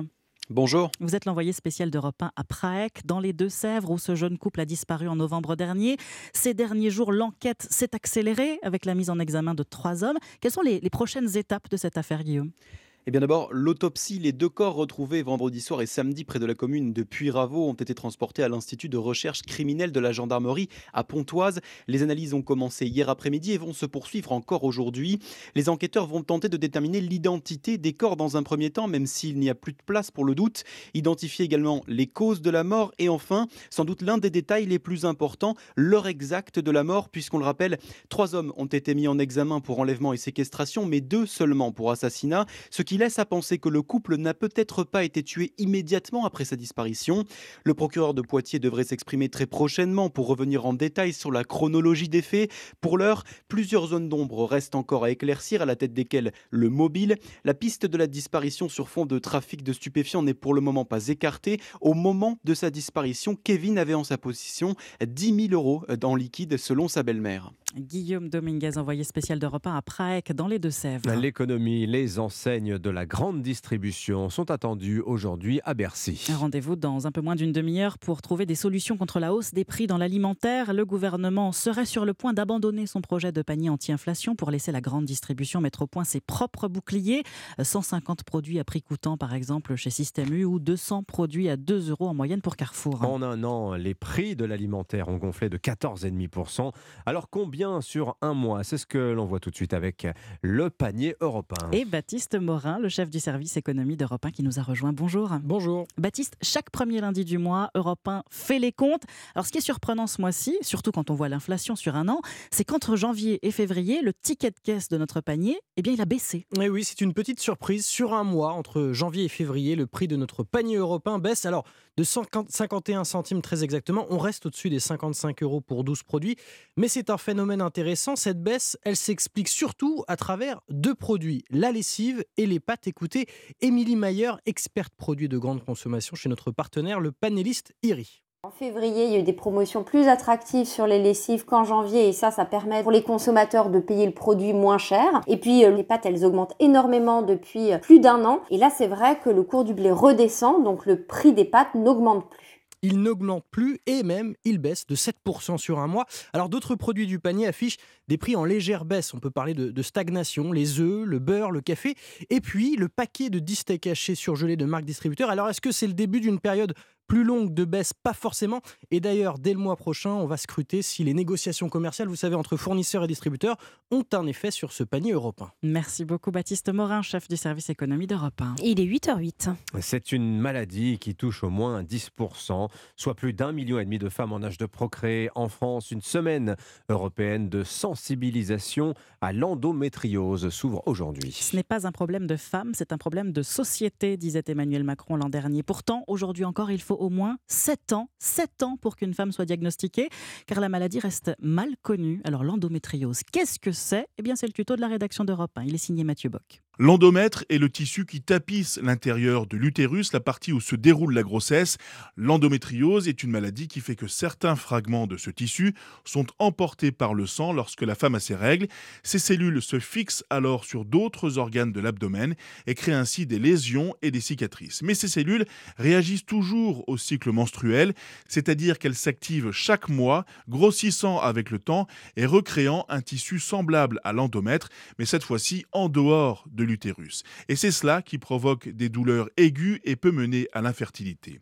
On estime que 10% des filles et femmes en âge de procréer sont touchées par cette maladie à travers le monde, mais pour le moment, on ne sait pas la guérir seulement en atténuer les symptômes. Mathieu Bock. Le tuto de la rédaction d'Europe 1, la notice de l'info tous les matins dans votre journal de 8h. Enfin, roulement de tambour, c'est tout à l'heure à 10h que le guide Michelin va dévoiler son palmarès 2023. Eh oui, la semaine dernière, on découvrait qui avait perdu une étoile. C'était une triste nouvelle. Cette semaine, on saura, et c'est une bonne nouvelle, qui en a gagné une.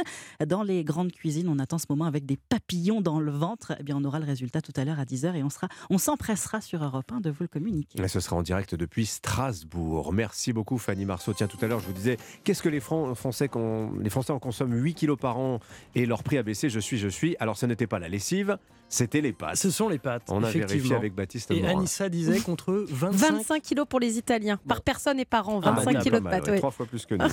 Décidément, ils ne faillissent pas euh, à leur réputation. Merci à tous les trois. Bonne journée, Fanny. À demain matin. N'oubliez pas 8h30, vos signatures Europe 1, Emmanuel Ducrot euh, ce matin et euh, Philippe Val. Juste après l'invité de Sonia Mabrouk sur Europe 1, ce sera François Ruffin, le député de la Somme, dans un instant.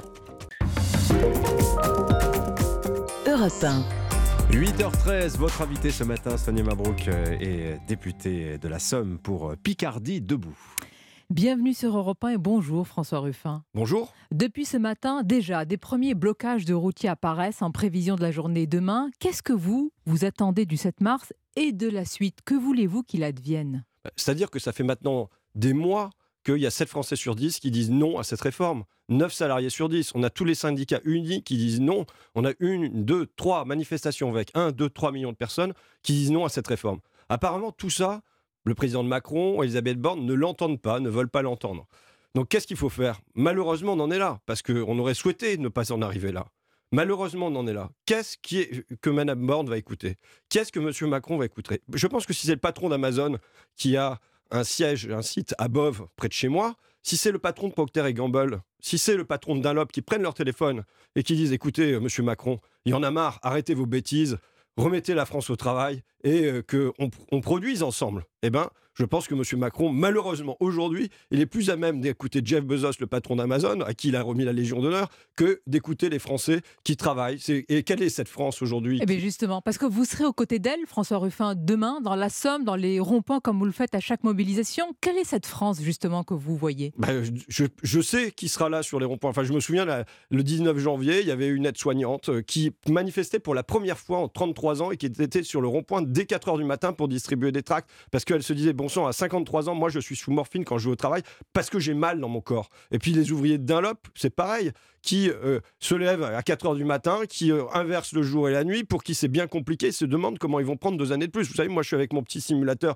sur mon téléphone portable, je croise une femme de ménage qui a 53 ans, qui a mal au dos, qui a des problèmes euh, d'un doigt qui a été sectionné par une porte et ainsi de suite. Donc déjà, son corps il est un peu endolori. Je prends mon simulateur, et ben à la place de partir à 62 ans, ça 63 ans et 3 mois. Et donc c'est un an et 3 mois bah, de douleur en plus si jamais elle parvient à atteindre cet âge-là. Je dis, moi, la France qui manifeste là, c'est une France qui se lève tôt, c'est une France qui va au boulot, c'est une France qui prend son auto et c'est une France qui a mal au dos. Bah, cette France-là, je pense qu'elle mérite le respect. Et demain, pour moi, au-delà de, la demande sur les retraites, il y a les demandes sur les salaires ah, aussi. C'était ma question. Mais il y a une demande de fierté. Vous savez, c'est une, une, work pride aussi. C'est une marge de la fierté demain aussi le président de la République est le président de ces Français-là. Qui méprise? Il y a une forme de, mépris, selon vous, c'est ce que vous dites? On ne tient pas compte de cette euh, dignité, justement? Bah, On marche sur euh, une forme de fierté à travailler euh, C'est évident, enfin, vous avez, ils ont la valeur travail dans les mots, mais ils l'écrasent tous les jours dans les faits. Qu'est-ce qui se passe? Dans le cœur de la crise Covid, le, le président de la République, il promettait à cette deuxième ligne, reconnaissance et rémunération. Et il disait, les distinctions sociales ne peuvent reposer que sur l'utilité commune. Donc il y mhm. avait des grandes promesses pour les agents d'entretien, les auxiliaires de vie, les camionneurs. Il y a eu 17 professions identifiées comme étant de la deuxième ligne, 5 millions de salariés dont on savait qu'ils étaient moins payés, qu'ils euh, étaient plus précaires, qu'ils avaient euh, des horaires instables, qu'il y avait tout ça qui allait pas, mais qu'ils avaient un grand sentiment d'utilité. 5 millions de travailleurs. Mais qu'est-ce qui a été fait pour eux? Rien. Au contraire, il y a eu une première peine. La première peine, c'est l'inflation l'inflation qui est devenue rogner leur petit salaire et on n'a pas décidé d'indexer leur salaire sur l'inflation. Donc ça, c'est la première peine. Avec là, on en parlera peut-être, mais quand 14% d'augmentation des produits euh, de l'industrie agroalimentaire. Et de l'autre côté, deuxième peine, c'est à eux les premiers qui ont souvent commencé à travailler tôt qu'on rajoute les deux années de boulot supplémentaires. Et eh ben, à la place d'avoir la reconnaissance et la rémunération, il y a la double peine pour cette France-là. Donc la valeur travail, c'est pas un truc qui se manipule dans les mots, c'est de la reconnaissance, c'est de la rémunération, et c'est pour moi simplement, vous savez, je viens, je porte quelque chose de bon sens et de décence qui est très de simple. De bon sens, vous employez le mot aussi. Oui, moi je comme suis. le président de la République, parce que chacun son bon sens, François Lui, il a le bon sens du CAC 40. Moi, j'ai le bon sens des gens que je vais croiser demain et que je croise tous les jours. C'est quoi? C'est les Français doivent vivre de leur travail. Leur travail présent, c'est le salaire. Leur travail passé, c'est la retraite. C'est très, très, important ce que vous dites avec cet attachement au travail. Mais alors, si on met la France euh, à genoux, qu'est-ce qu'on, est-ce qu'on ne tire pas une balle, pardonnez-moi l'expression, dans le pied de cette France-là qui travaille, qui se lève tôt et qui a mal au dos? D'abord, moi, mon objectif, c'est de remettre la France debout. Et elle n'est pas debout sur plein de secteurs. Quand on a dans l'école des enseignants qui sont recrutés en job dating, quand on a un hôpital qui est en lambeaux, quand on a des trains qui n'arrivent pas à l'heure, quand on a des centrales nucléaires où on manque de soudeurs pour les réparer, on voit très bien qu'on a aujourd'hui une France qui a besoin d'être remise debout. Et justement, qu'est-ce que c'était que la priorité du président de la République? Qu'est-ce que ça devait être sa grande ambition réformatrice? Ça devait être sur tout ça. Ça ne devait pas être sur aller rajouter deux années de plus aux Français. Et donc là, quand même, pour remettre les gens face à leurs responsabilités, le gouvernement, il a eu des tas d'avertissements. Il y a eu des avertissements avec des manifestations récurrentes, avec des syndicats qui tous unis lui ont dit non. Ça fait des mois et des mois que c'est clair. Donc tout le monde regrette qu'on doive en arriver là, mais maintenant, oui, il faut mettre la France à l'arrêt. Et le gouvernement vous oppose, François Ruffin, la légitimité euh, démocratique évidemment d'un président et même la légitimité parlementaire. Si la réforme est adoptée demain au Parlement, Qu'est-ce qui va se passer? Ce sera terminé ou alors le match ne sera pas plié? Vous savez, je, je dis que dans un temps où la France a été blessée par la crise Covid, derrière par la guerre en Ukraine, des factures d'énergie qui bondissent dans tous les sens, mais je veux dire aussi l'état démocratique du pays. On a un président qui a été réélu entraînant un peu la patte, quoi. Euh, ça a été dur pour lui. Euh, sans, élan, sans panache. Derrière, on a une, majorité de Dracro à l'Assemblée nationale, très, très, très, très relative. Dans un coin comme le mien, la Somme, c'est pas hasard si ça se bouge. Ils ont réussi qu'à faire réélire qu'une députée sur cinq. Sur cinq circonscriptions, il n'a qu'une députée. Et c'est sur cette base sociale extrêmement réduite qu'il aspire à venir passer une réforme contre le corps social, contre les deux tiers du corps Mais social. Qu'est-ce que vous êtes en train de nous décrire? Parce que là, vous nous décrivez un cocktail explosif, une réforme inflammable, un contexte social extrêmement fatigué, une crise démocratique ou de la représentativité, et pourtant un président qui euh, avance avec sa réforme des retraites. Que va-t-il se passer? Qu'est-ce qu'il va devenir? Moi, je trouve qu'il y a là-dedans une certaine forme de folie. Il y a une certaine forme de folie. Donc, on verra bien. Je souhaite que demain, ça soit très fort, que ça soit très fort très vite, que ça soit très fort très vite dans les jours qui viennent pour que on en finisse le plus rapidement possible avec cette histoire et qu'on passe à autre chose. Mais c'est quoi en finir? Ben, ça veut dire que doit, ça doit être non au report de l'âge de 62 à 64 ans. Je veux dire, là, il y a une unanimité, vous savez, entre Laurent Berger, Philippe Martinez, tous les syndicats unis et tous les partis de gauche unis sont alignés là-dessus parce que c'est extrêmement injuste de repousser de deux ans de cette manière. Vous avez entendu ce qu'a dit, pardonnez, vous avez lu ce qu'a dit hier dans Le Parisien. Quelle a été votre réaction quand vous avez lu euh, les propos du ministre du Travail Olivier Dussopt qui a dit il n'y aura pas de perdants? Bah, D'abord, euh, il faut lire les propos du Dussopt avec une forme d'humour. Quand il dit blanc, c'est noir. Quand il dit gauche, c'est droite. Vous voyez, il y a un problème de latéralisation, Olivier Dussopt. Donc, euh, je veux dire, quand euh, il dit qu'il n'y aura pas de perdant, il suffit de sortir son simulateur devant n'importe quelle personne que vous croisez dans la rue. Il prend un an et trois mois. Et bien souvent, en plus, il perd de la surcote. Il, perd, il va perdre des, euh, de, de, de, de, la retraite sur le, montant de sa retraite aussi. Oui, mais attendez, il ne compare pas, François, on va lire entre les lignes de ce qu'il a dit, il ne compare pas avec l'effet de la réforme, avec la situation actuelle, mais avec une éventuelle baisse des pensions qui interviendrait pour compenser un déficit prévisionnel. Oui, d'accord. enfin, vous bah, voyez, quand vous prenez des nœuds comme ça dans tous les sens, vous pouvez raconter à peu près n'importe quoi. Et c'est d'ailleurs ce que fait maintenant Olivier Dussopt depuis un paquet de temps. Donc il faut en revenir à des choses simples aujourd'hui. C'est que on, euh, les gens qui vont être touchés par cette réforme-là, ce sont des gens qui font du travail pour le pays qui font du travail pour le pays, qui réclament d'être respectés. Voilà ce qu'on doit venir leur apporter aujourd'hui. Ça fait deux fois que vous parlez du mot respect. Hein.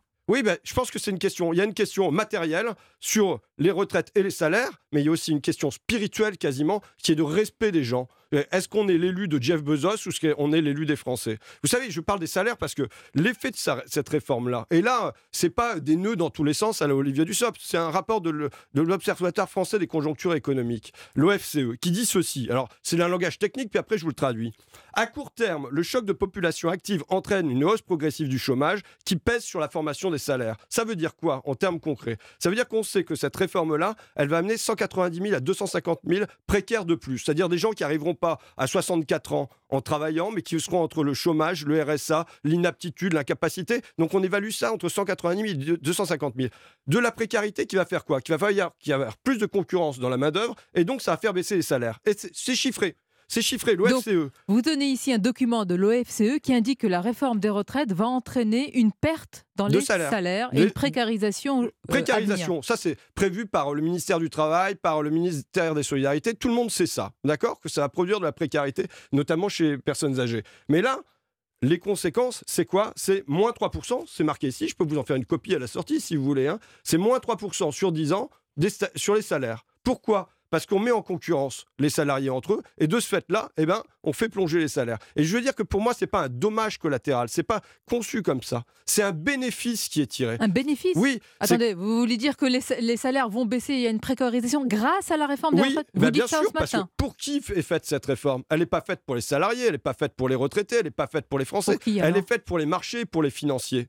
Et donc pour les marchés, pour les financiers, le fait d'avoir moins 3% sur les salaires sur 10 ans, c'est évidemment un gain. Monsieur Ruffin, vous, vous avez tenu, euh, ça va vous étonner, le même discours ici même il y a quelques jours qu'Alain Minck. Il dit cette réforme, elle doit être faite pour les marchés financiers parce qu'on a un niveau de dette qui est abyssal et impossible à tenir. Donc quelque part, vous avez le, même discours. Ça doit vous étonner. Sauf qu'on ne on dit pas que pour, c'est la même chose. Mais je veux dire, il y a certainement une certaine force de franchise qui est chez Alain qui n'y a pas chez les ministres qui ont cours. Mais voyez, pourquoi, euh, en revanche, pour les marchés financiers, mais les marchés financiers vont bien, les entreprises en vont bien. Vous avez la BCE la semaine dernière, elle s'est réunie en Finlande, elle a fait un petit séminaire de en retrait.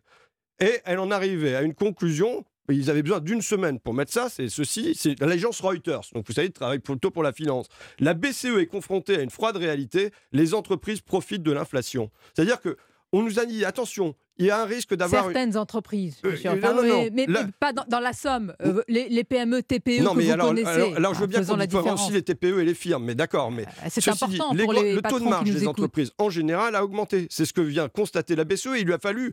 Et vous vous en félicitez, c'est une bonne chose pour l'économie. Ben, ce que je souhaiterais, c'est que là, aujourd'hui, ils bénéficient de l'inflation. Vous regardez dans l'industrie agroalimentaire, ils n'ont jamais eu des marges aussi élevées. Qu'est-ce que ça donne à l'arrivée? Ça donne 14% d'augmentation des prix dans les supermarchés. Donc non, à un moment, il doit y avoir de la régulation au milieu de ça. Et, ça ne doit pas être toujours les salariés, les consommateurs qui payent toutes les notes qui passent. Parlons justement du contexte inflationniste. Le gouvernement a renoncé à son panier anti-inflation, laissant la main aux distributeurs. Est-ce que c'est de l'impuissance pour vous ou du pragmatisme? Parce qu'en fait, ce sont les distributeurs qui ont la main. Non, mais surtout parce que c'est le panier inflation, c'était une copie de Michel-Édouard Leclerc. Donc euh, autant laisser Michel-Édouard Leclerc faire le, job. Hein. Donc, euh, donc ça, c'est pas ça le sujet. Le sujet, c'est que il a existé à un moment, là on parle d'agriculture, d'agroalimentaire, il a existé de la régulation dans le, secteur. C'était les quotas d'importation, c'était les quotas de production, c'était les coefficients multiplicateurs, c'était les prix planchers.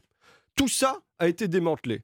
Et alors, je ne l'ai pas amené là, mais j'ai le cours du blé qui bondit dans tous les sens. Ça n'a pas de sens. Comment ça se fait que chez moi, quand on récolte du blé à, à, Poulainville, qu'on va le livrer à la coopérative d'à côté, ça doit être fondé sur le prix à Chicago, sur la bourse de Chicago. Qu'est-ce qui s'est passé entre-temps? Bah, C'est la dérégulation. Mais là, je veux dire, il y a de la même manière que ce que je constate sur le blé, on le constate en fait de la même manière sur le marché de l'électricité, ou y compris quand on vend en interne de ce qui est produit en interne, on doit se mmh baser sur le prix l'électricité et du gaz à l'international. Tout ça n'a pas de sens. Donc maintenant, il faut en finir avec cette folie. Vous décrivez euh, un tableau euh, noir, ou alors vous me direz réaliste, François Ruffin. Hum, pourtant, le gouvernement affirme que tout ne va pas si mal dans notre pays. Par exemple, les ministres affichent un satisfait sur la désindustrialisation dont ils auraient inversé la courbe.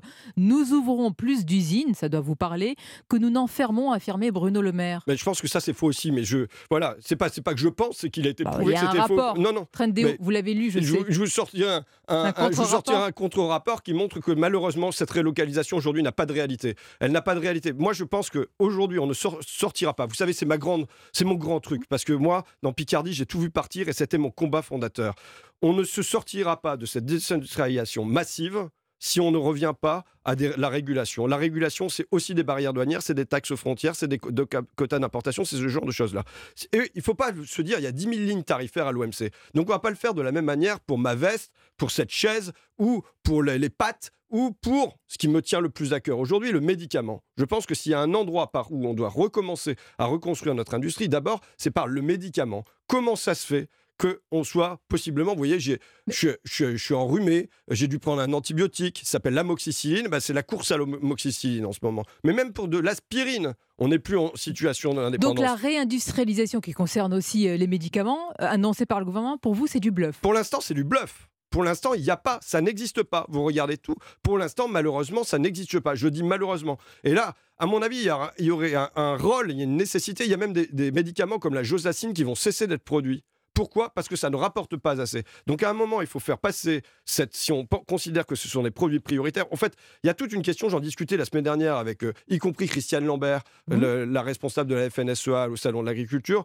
Toute la question centrale aujourd'hui, c'est qu'est-ce qui appartient au marché, qu'est-ce qui n'appartient pas au marché. Quand c'est dans le marché, dans quelle mesure il est régulé, dans quelle mesure il est dérégulé. Comment Enfin voilà. Et y a Vous n'êtes pas la main invisible. Hein. Mais non, c'est pas la main invisible du marché. Et tout ça de, réclame des règles. il doit y avoir un marché sur le terrain des matières agricoles, un marché euh, sur l'énergie, mais tous ces marchés doivent être encadrés, régulés, ce qu'ils ne sont plus aujourd'hui. François Ruffin, et depuis tout à l'heure, depuis le début de notre entretien, il y a un mot qui revient souvent, c'est le mot de respect. Et justement, respecter l'institution s'est indigné hier sur les réseaux sociaux la présidente de l'Assemblée nationale au député euh, de votre groupe, la France Insoumise, Louis Boyard, qui a lancé un blocus challenge aux étudiants et lycéens, les appelant à publier leurs photos de blocage pour en tirer une au sort et inviter son auteur à visiter l'Assemblée nationale. Alors depuis tout à l'heure, nous parlons de sujets importants, sérieux, et là on est à quel degré de la politique? Écoutez, moi, je, finalement, je participe au même challenge, vous savez. Moi, j'invite euh, tous les départements à se mettre en émulation pour savoir si la Somme fera mieux que l'Aisne ou pas mieux. Je pense que dans les syndicats, on peut être en émulation les uns avec les autres pour qu'il y ait cette, sa base militante qui euh, se lève. Que entre les raffineurs et les cheminots, eh ben, il, y a, il peut y avoir aussi une émulation euh, qui soit qui Vous n'êtes pas un TikToker de la politique. Non, je, suis bah, je, je, n'ai pas l'âge de Louis Boyard, c'est ça que vous voulez signaler. C'est une question d'âge seulement Mais mais euh, donc, je sais pas. En revanche, moi, la récompense que je souhaite, la récompense que je souhaite, c'est pas une visite de l'Assemblée nationale. La récompense que je souhaite, c'est que demain, possiblement, nous faisons entrer le mois de mars dans notre histoire de France. Le mois euh, de novembre de 2018 est entré dans notre histoire. Le, mois de décembre 95 est entré dans notre histoire. Le mois de mai 68 est entré dans notre histoire. Eh bien, est-ce que la question se pose aujourd'hui? Vous savez, c'est un livre qui a une page blanche. Maintenant, c'est aux gens qui m'écoutent c'est eux qui vont l'écrire ou qui vont pas l'écrire. Est-ce que ça va être un moment où finalement le peuple se réapproprie son destin commun et échappe à la main du euh, souverain. c'est la grève ou la révolution? Non, c'est la grève. C'est la, c'est la grève, vous savez, c'est la grève, c'est un moment de joie et c'est un moment où on se demande qu'est-ce qu'on fait ensemble. Et il ne s'agit pas de penser que c'est une page révolutionnaire qui s'ouvre là, mais se demander, voilà, que c'est nous qui comptons dans notre pays. Merci, c'est nous qui faisons le pays. Eh bien, on va voir comment le livre va s'écrire. Merci François Ruffin. Merci, à vous d'avoir relevé le Mabrouk Challenge sur Europe 1. Merci à vous. Dans un instant, votre club de la presse Europe 1, Charlotte Dornelas, Géraldine Vosner et vos signatures Europe 1 tout de suite. Europe 1 matin. 7h, 9h, Dimitri Pavlenko. 8h32 sur Europe 1, le point sur l'actualité, c'est le journal permanent Christophe Lamar. Premier signe de mobilisation des routiers ce matin contre la réforme des retraites, distribution de tracts, barrages filtrants signalés à Léquin dans le nord, dans le secteur de Rouen et à Orléans. Mettre la France à l'arrêt et les Français dans la rue, les syndicats décidé à jouer leur va-tout demain. Le nombre de manifestants pourrait atteindre le million et demi selon le ministère de l'Intérieur. 265 rassemblements prévus demain dans toute la France selon le syndicat CGT. Et pendant ce temps, le Sénat poursuit l'examen du texte. L'article 2 sur la création d'un index senior a été adopté. Il s'appliquera aux entreprises de plus de 300 salariés. Merci Christophe Lamar. Le temps, Anissa Dadi, le soleil résiste dans le sud. Oui, sur les Pyrénées, le pourtour méditerranéen, la vallée du Rhône, sur les Alpes du Sud, on a une très belle journée dès ce matin avec cet après-midi le vent d'ouest qui se renforce avec des rafales jusqu'à 60 km/h.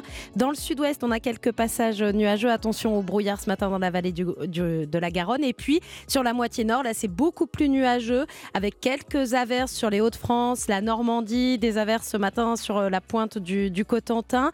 Et puis la neige sur les Ardennes et l'Alsace à 500 mètres d'altitude. Vous verrez peut-être quelques flocons virevolter dans le ciel et s'accrocher sur les sols. Les températures 5 degrés à Belfort cet après-midi, 7 à 3, 8 à Lille et à Colmar, 9 à Paris, 11 degrés à Toulouse et à Bordeaux, 14 à Valence et 16 la maximale pour Nîmes ou encore Bastia. Merci beaucoup Anissa Dadi. 8h34.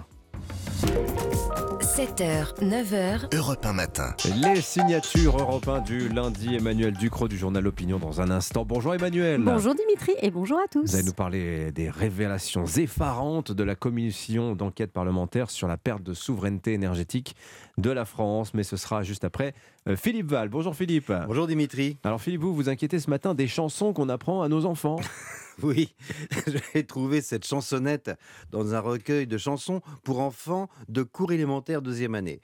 Je ne chante pas la mélodie, mais enfin, moi, le poumon de la planète, je crois que tu as perdu la tête, on finira comme les pandas, on se comptera sur le bout des doigts. Alors j'ai vérifié, il reste moins de 2000 pandas dans le monde, ce qui signifie qu'en toute innocence, on apprend aux enfants de 8 ans qu'ils vont bientôt tous crever asphyxiés. Bon courage après le cours de chant pour leur faire apprendre l'étape de multiplication. Bah c'est vrai, à quoi bon après tout hein? Alors autant se faire aspirer le cerveau par TikTok, vautrer sur un canapé. Hein. Après la lecture du dossier alarmant que nos excellents confrères du Point viennent de consacrer à la santé mentale des enfants, je suggère qu'on se pose la question. La santé mentale des parents et des enseignants n'aurait-elle pas disparu dans le trou de la couche d'ozone? Mais pourquoi vous faites un rapport entre santé mentale et le trou de la couche de, le trou de la couche d'ozone? Parce que c'est à partir de la révélation de ce trou au-dessus du pôle que les dingues de l'apocalypse et tous les accusateurs publics de l'espèce humaine sont parvenus à faire de leur délire un discours dominant. On allait tous mourir de cancer de la peau, l'humanité s'était condamnée elle-même à sa propre disparition, tout était foutu. C'est à cette époque qu'on a commencé à bourrer le crâne des enfants en les rendant coupables de l'extinction de la vie sur Terre.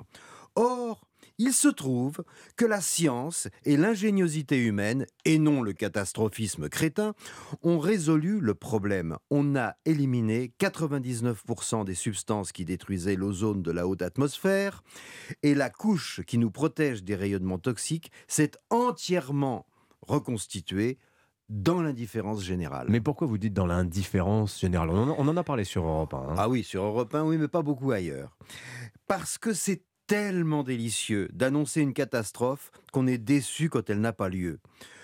Heureusement, il reste le réchauffement climatique, également très efficace pour désespérer les enfants en leur disant que l'asphyxie est leur avenir.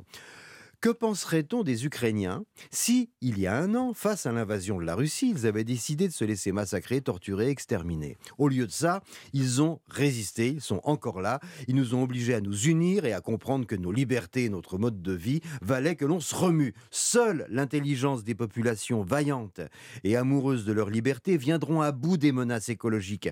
Ni les populations soumises à des dictateurs obsédés par leur survie personnelle, ni les pays abrutis par des gourous collapsés ne trouveront jamais la moindre solution au péril écologique. Mais alors pourquoi on observe chez, chez nos jeunes hein, ce que vous appelez un, défaitisme qui est en train bah, d'attaquer leur santé mentale?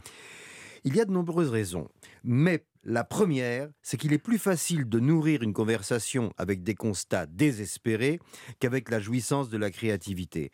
Nos bulletins météo en gros, ils, vont, ils font exploser les ventes du Lexomil. N'est-ce pas, Anissa Non, pas ceux d'Anissa, bien sûr.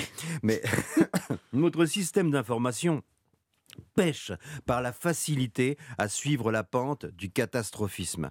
Il s'agit d'une abominable flemme intellectuelle et d'une absence de pertinence qui conduisent nos enfants chez les pédopsychiatres. Le réchauffement climatique fait de nous des petits vieux qui ne jouissent plus qu'en papotant de leur maladie et des péripéties de leur système digestif. L'histoire humaine est faite de tragédies, surmontées par le courage, la curiosité, l'enthousiasme, l'humour et la joie de vivre qui reconstruisent, réinventent et sauvent le monde. Depuis le premier hominidé descendu de sa branche pour vivre debout, l'aiguillon de notre génie humain ce sont les périls qui menacent nos existences fragiles. Les vaincre est une raison de vivre joyeuse et palpitante que nous avons le devoir de transmettre à nos enfants plutôt que de les rendre fous en pleurnichant sur la fin du monde. Signature Europe 1, Philippe Val. Merci beaucoup Philippe. 8h38.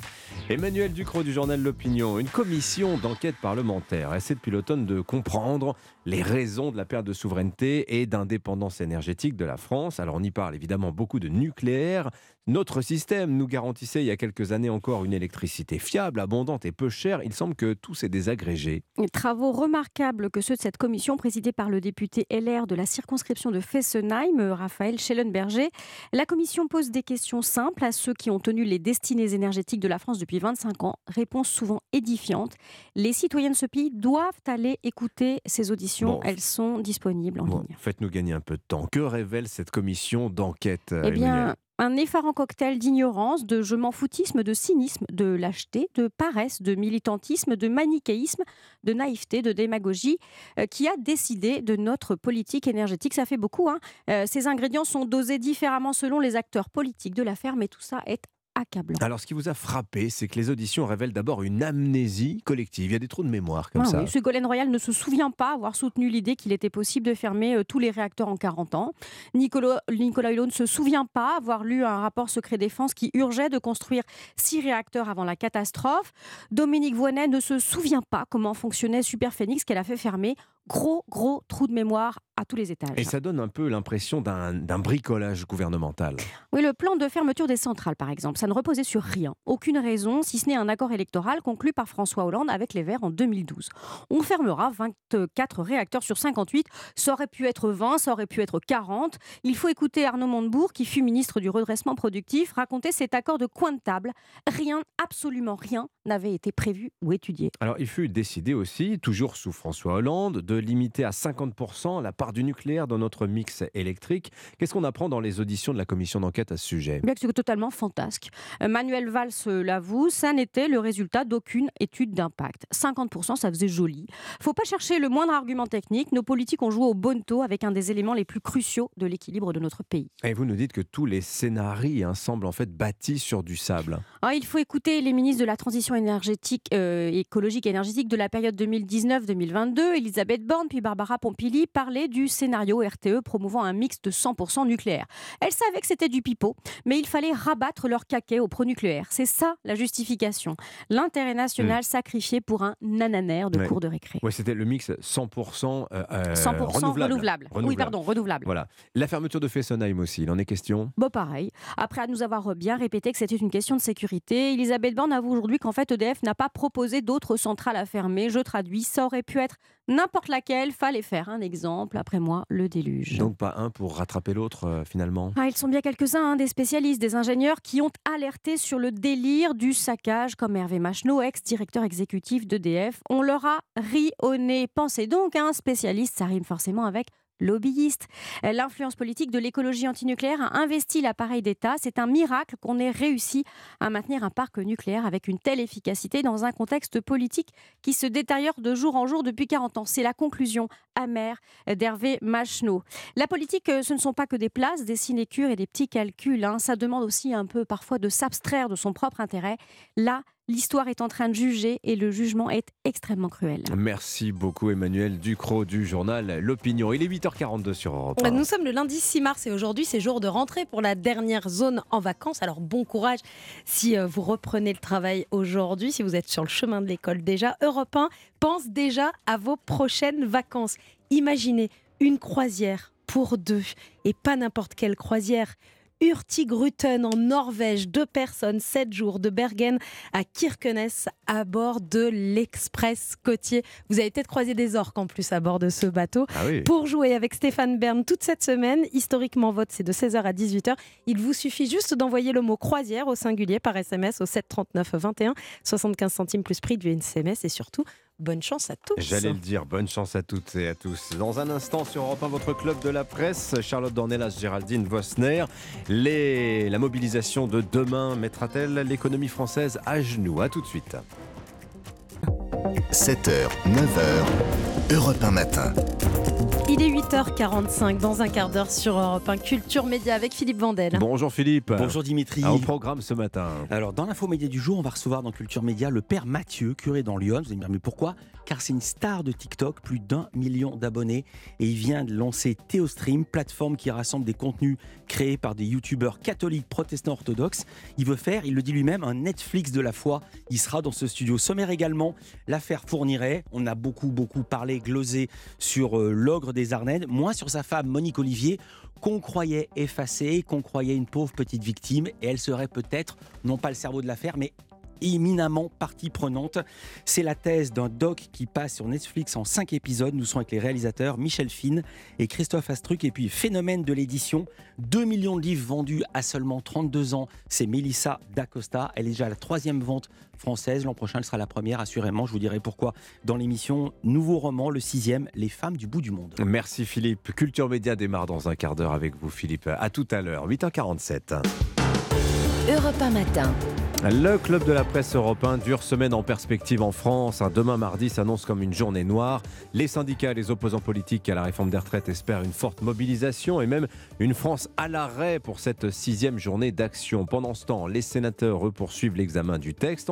On fait le point ce matin sur cette bataille des retraites avec Charlotte Dornelas de Valeurs Actuelles. Bonjour Charlotte. Bonjour Dimitri. Et Géraldine Vosner, journaliste au point. Bonjour Géraldine. Bonjour Dimitri, bonjour à tous. Géraldine, est-ce qu'on peut rappeler ce qu'espèrent les syndicats? Est-ce qu'ils veulent vraiment tous mettre l'économie à genoux euh, Je pense très fort à une information euh, du Point, justement, signée Hervé Gattegno, qui, comment dire, fait sépare un peu le, bon grain de l'ivraie, partage les points entre ceux qui sont vraiment jusqu'au boutiste, euh, dans les rangs de la CGT notamment, et les autres, et les autres. C'est très compliqué la position des syndicats aujourd'hui qui sont sur une ligne de crête et particulièrement euh, la CGT. Euh, ils craignent en réalité une, radicalisation de la base. Jusqu'à présent, l'opposition. Philippe Martinez crée une radicalisation de sa base. De sa base, bien sûr. on, a vu que jusqu'à présent, les, les, manifestations ont été très policées. C'était une opposition à cette réforme assez digne dans la rue, euh, contrairement à ce qui se passait, à ce qu'on voyait à l'Assemblée nationale. Euh, ça permet de mobiliser de larges pans de la population. La difficulté maintenant, c'est qu'un blocage complet du pays hmm. risquerait aussi de retourner la situation. Et Martinez, il est un petit peu coincé entre, entre ce, cette nécessité de se montrer ferme euh, pour justement pour satisfaire sa base et le, risque de, de voir le, le, mouvement se retourner. La CFDT, elle, n'a pas une culture euh, de blocage euh, maximal euh, ni de débordement. Donc il va falloir maintenir cette unité sur la durée et pour l'instant personne n'est capable de hmm. dire comment le mouvement va évoluer. On a un des, un des faits majeurs aussi de la semaine dernière. Euh, alors c'est un peu à l'arrière-plan, c'est pas forcément ce que l'on voit sur l'estrade, mais si on voit que ça se chamaille quand même assez farouchement entre la CGT, Philippe Martinez, et on va dire la gauche politique de l'opposition à la réforme des retraites, notamment Jean-Luc Mélenchon. Alors il faut lire sa dernière note de blog, on y apprend pas mal de choses, hein, Charlotte Dornelas. Hein. Oui, alors c'est dans sa note de blog, Jean-Luc Mélenchon, il Elle détaille, date du 3 mars, hein, je précise. Il détaille tout, à la fois les blocages et les blocages en euh, qui vont arriver à partir du 7 mars. Et surtout, il retourne finalement précisément cette bataille avec euh, Martinez, qui a peur, lui, de la radicalisation de sa base et qui donc essayait d'arracher le mouvement aux mains de Jean-Luc Mélenchon et de ce qu'il pouvait en faire. Et là, dans son blog, Jean-Luc Mélenchon dit finalement, tout le monde a bien compris, même au Sénat, euh, les gens, les, sénateurs de gauche déposent beaucoup d'amendements par rapport à l'habitude, on va dire, de la Chambre haute. Par ailleurs, euh, plusieurs ont voulu bloquer le texte jusqu'au 7 mars pour pouvoir le discuter au Sénat après. Mmh et il dit maintenant tous les gens qui m'ont tapé dessus et ils visent à la fois euh, Monsieur Martinez, mais aussi plusieurs euh, leaders d'autres partis de gauche qui constituent la NUPES. Hein, il, leur tape dessus assez, assez facilement. Il leur dit maintenant, vous avez tous compris. Et alors, bon, il y, y, a le petit passage. Vous êtes retourné sur le terrain, donc vous avez compris. Euh, que la stratégie de la France insoumise était la bonne et même au Sénat, elle finit par s'imposer. Donc il rattrape tout. Euh, Alors euh, ça, quand même, c'est une information. Il faut qu'on insiste un peu là-dessus, Charlotte, parce que ça signifie concrètement que le récit que l'on fait, comment dire, d'un examen style boîte aux lettres au Sénat de la réforme des retraites, ce sera voté, il n'y aura pas de souci, les sénateurs iront jusqu'au bout. C'est loin d'être évident finalement. Les sénateurs de gauche ont-ils vraiment l'intention de laisser filer le texte comme ça et qu'il soit adopté euh, dans son intégralité. Euh, Jean-Luc Mélenchon nous dit absolument pas. Oui, c'est en tout cas ce qu'il conteste. Lui, euh, en tout cas, il, il, conteste l'idée que ça va se passer extrêmement bien. Pour l'instant, il donne la date butoir du 7 mm. mars en disant les sénateurs ont voulu bloquer jusque-là. Et c'est exactement ce qu'on avait voulu faire à l'Assemblée. Est-ce que vous croyez, Géraldine Vosner, à, une semaine difficile, qu'après la mobilisation de demain, on, on parte sur un mouvement reconductible et que ça dure, et que ça dure longtemps? Je, pense que personne n'est capable aujourd'hui de, le dire. Justement parce que euh, on voit un paysage syndical qui n'est pas unanime, qui est assez éclaté. Et euh, certaines fédérations ont effectivement le pouvoir de bloquer le pays. Je pense aux, raffineries, euh, aux, ports, à mine énergie. donc, comment euh, ces, branches-là euh, vont réagir euh, demain soir quand ils vont pouvoir compter leurs troupes et quelle suite ils décideront de donner au mouvement, personne aujourd'hui n'est capable de le dire. Alors je lis ça et là qu'on parle de plus en plus aussi d'occupation de ronds-points. Alors ça, ça rappellera des souvenirs évidemment. Et il y a aussi ce blocus challenge lancé par Louis Boyard de la France Insoumise dans les facs et les lycées. À seuls celles et ceux qui feront le plus beau blocus, une invitation sera lancée à visiter l'Assemblée nationale, volonté là pour le coup d'étendre le mouvement jusqu'aux jusqu'aux étudiants, Charlotte Dornelas? Oui, enfin le problème c'est qu'un jour il va falloir quand même que les étudiants de l'université comprennent que quand ils bloquent une université, ils se bloquent en premier eux-mêmes. Et donc après ça chouine parce que euh, à la sortie de l'université on nous propose rien. Bah, c'est sûr que si en plus euh, l'université est bloquée, euh, c'est pas du tout un blocage du même ordre par rapport au pays lui-même. C'est-à-dire que bloquer une université, euh, c'est pas c'est pas comme bloquer en effet une raffinerie ou, mmh ou, ou, autre. Donc, euh, bon, après, on retrouve Louis Boyard, il poursuit son, son chemin de syndicaliste lycéen. Géraldine Vosner. on est encore dans un jeu classique, hein, excusez-moi, mm. mais enfin, les, tous les grands mouvements sociaux, oui, il y a eu des blocages d'universités, il y a eu des manifestations de lycéens. Ils ne sont pas partis jusque-là. Hein. Euh, pardon? Ils ne sont pas, trop partis. non, pas... encore. Non, c'est ce qui est, ce qui est, ce qui, ce qui est troublant, c'est qu'on ne voit pas l'issue euh, de toutes ces postures. Euh, on ne voit pas d'issue côté gouvernement qui a déjà concédé énormément au point que sa réforme ne parlait déjà quasiment plus un retour à l'équilibre. Donc on ne voit pas ce qu'il pourrait lâcher de plus. Qu'est-ce qui va se passer concrètement, Géraldine Vosner? Imaginons que le Sénat n'aille pas jusqu'au bout de l'examen du texte. Déjà qu'on n'est pas allé, on n'a pas franchi le cap de l'article 2, je crois, mmh. euh, à l'Assemblée nationale. On va en commission mixte paritaire. Ouais. Qu'est-ce qui se passe là à ce moment-là? Ben, Il peut y avoir une adoption, il peut y avoir un rejet. Le gouvernement peut, euh, peut, peut l'imposer cette réforme. Mais j'ai envie de dire, c'est même pas, c'est presque un détail. On sait que cette réforme sera acceptée. Le gouvernement n'a pas trop le choix, à moins effectivement qu'il la retire. Parce que c'est ça l'alternative. On, on, ne parle plus d'améliorer un texte, etc. À la marge, beaucoup de choses ont été concédées. Mm. Il y aura peut-être encore quelques concessions, notamment euh, sur euh, une surcote pour les, pour les mères de famille, etc. Mais là, on est vraiment dans, dans le détail. L'enjeu, c'est est-ce qu'on la garde? Est-ce qu'on la retire? Et c'est le, et, c'est le seul enjeu. Euh, bah, pour le moment, il y a aucune. Enfin, je veux dire, la réponse du gouvernement est limpide. La question est posée à Olivier Dussopt dans les colonnes du Parisien ce week-end. On lui dit si la mobilisation est massive, 2 millions de personnes par exemple, que faites-vous Et il dit, bah, on continue à aménager, on écoute les Français, etc. Mais le mot de retrait n'est absolument jamais prononcé. Non, non, il n'en est pour l'instant pas question, et c'est bien normal. Euh, ce qui est intéressant, c'est que de toute façon, ce qui se joue aujourd'hui dans les manifestations et ce qui va jouer dans la rue euh, dans, dans, les jours et les semaines qui viennent, euh, c'est aussi le, le, qui engrange les fruits de cette colère. Et c'est bien ça qui... C'est pour ça que les, les, les syndicats sont gênés, mmh. parce que euh, pour l'instant, celle, qui engrange pour l'instant, c'est Marine Le Pen. Vous pensez? Pour l'instant. À quoi vous le euh, voyez?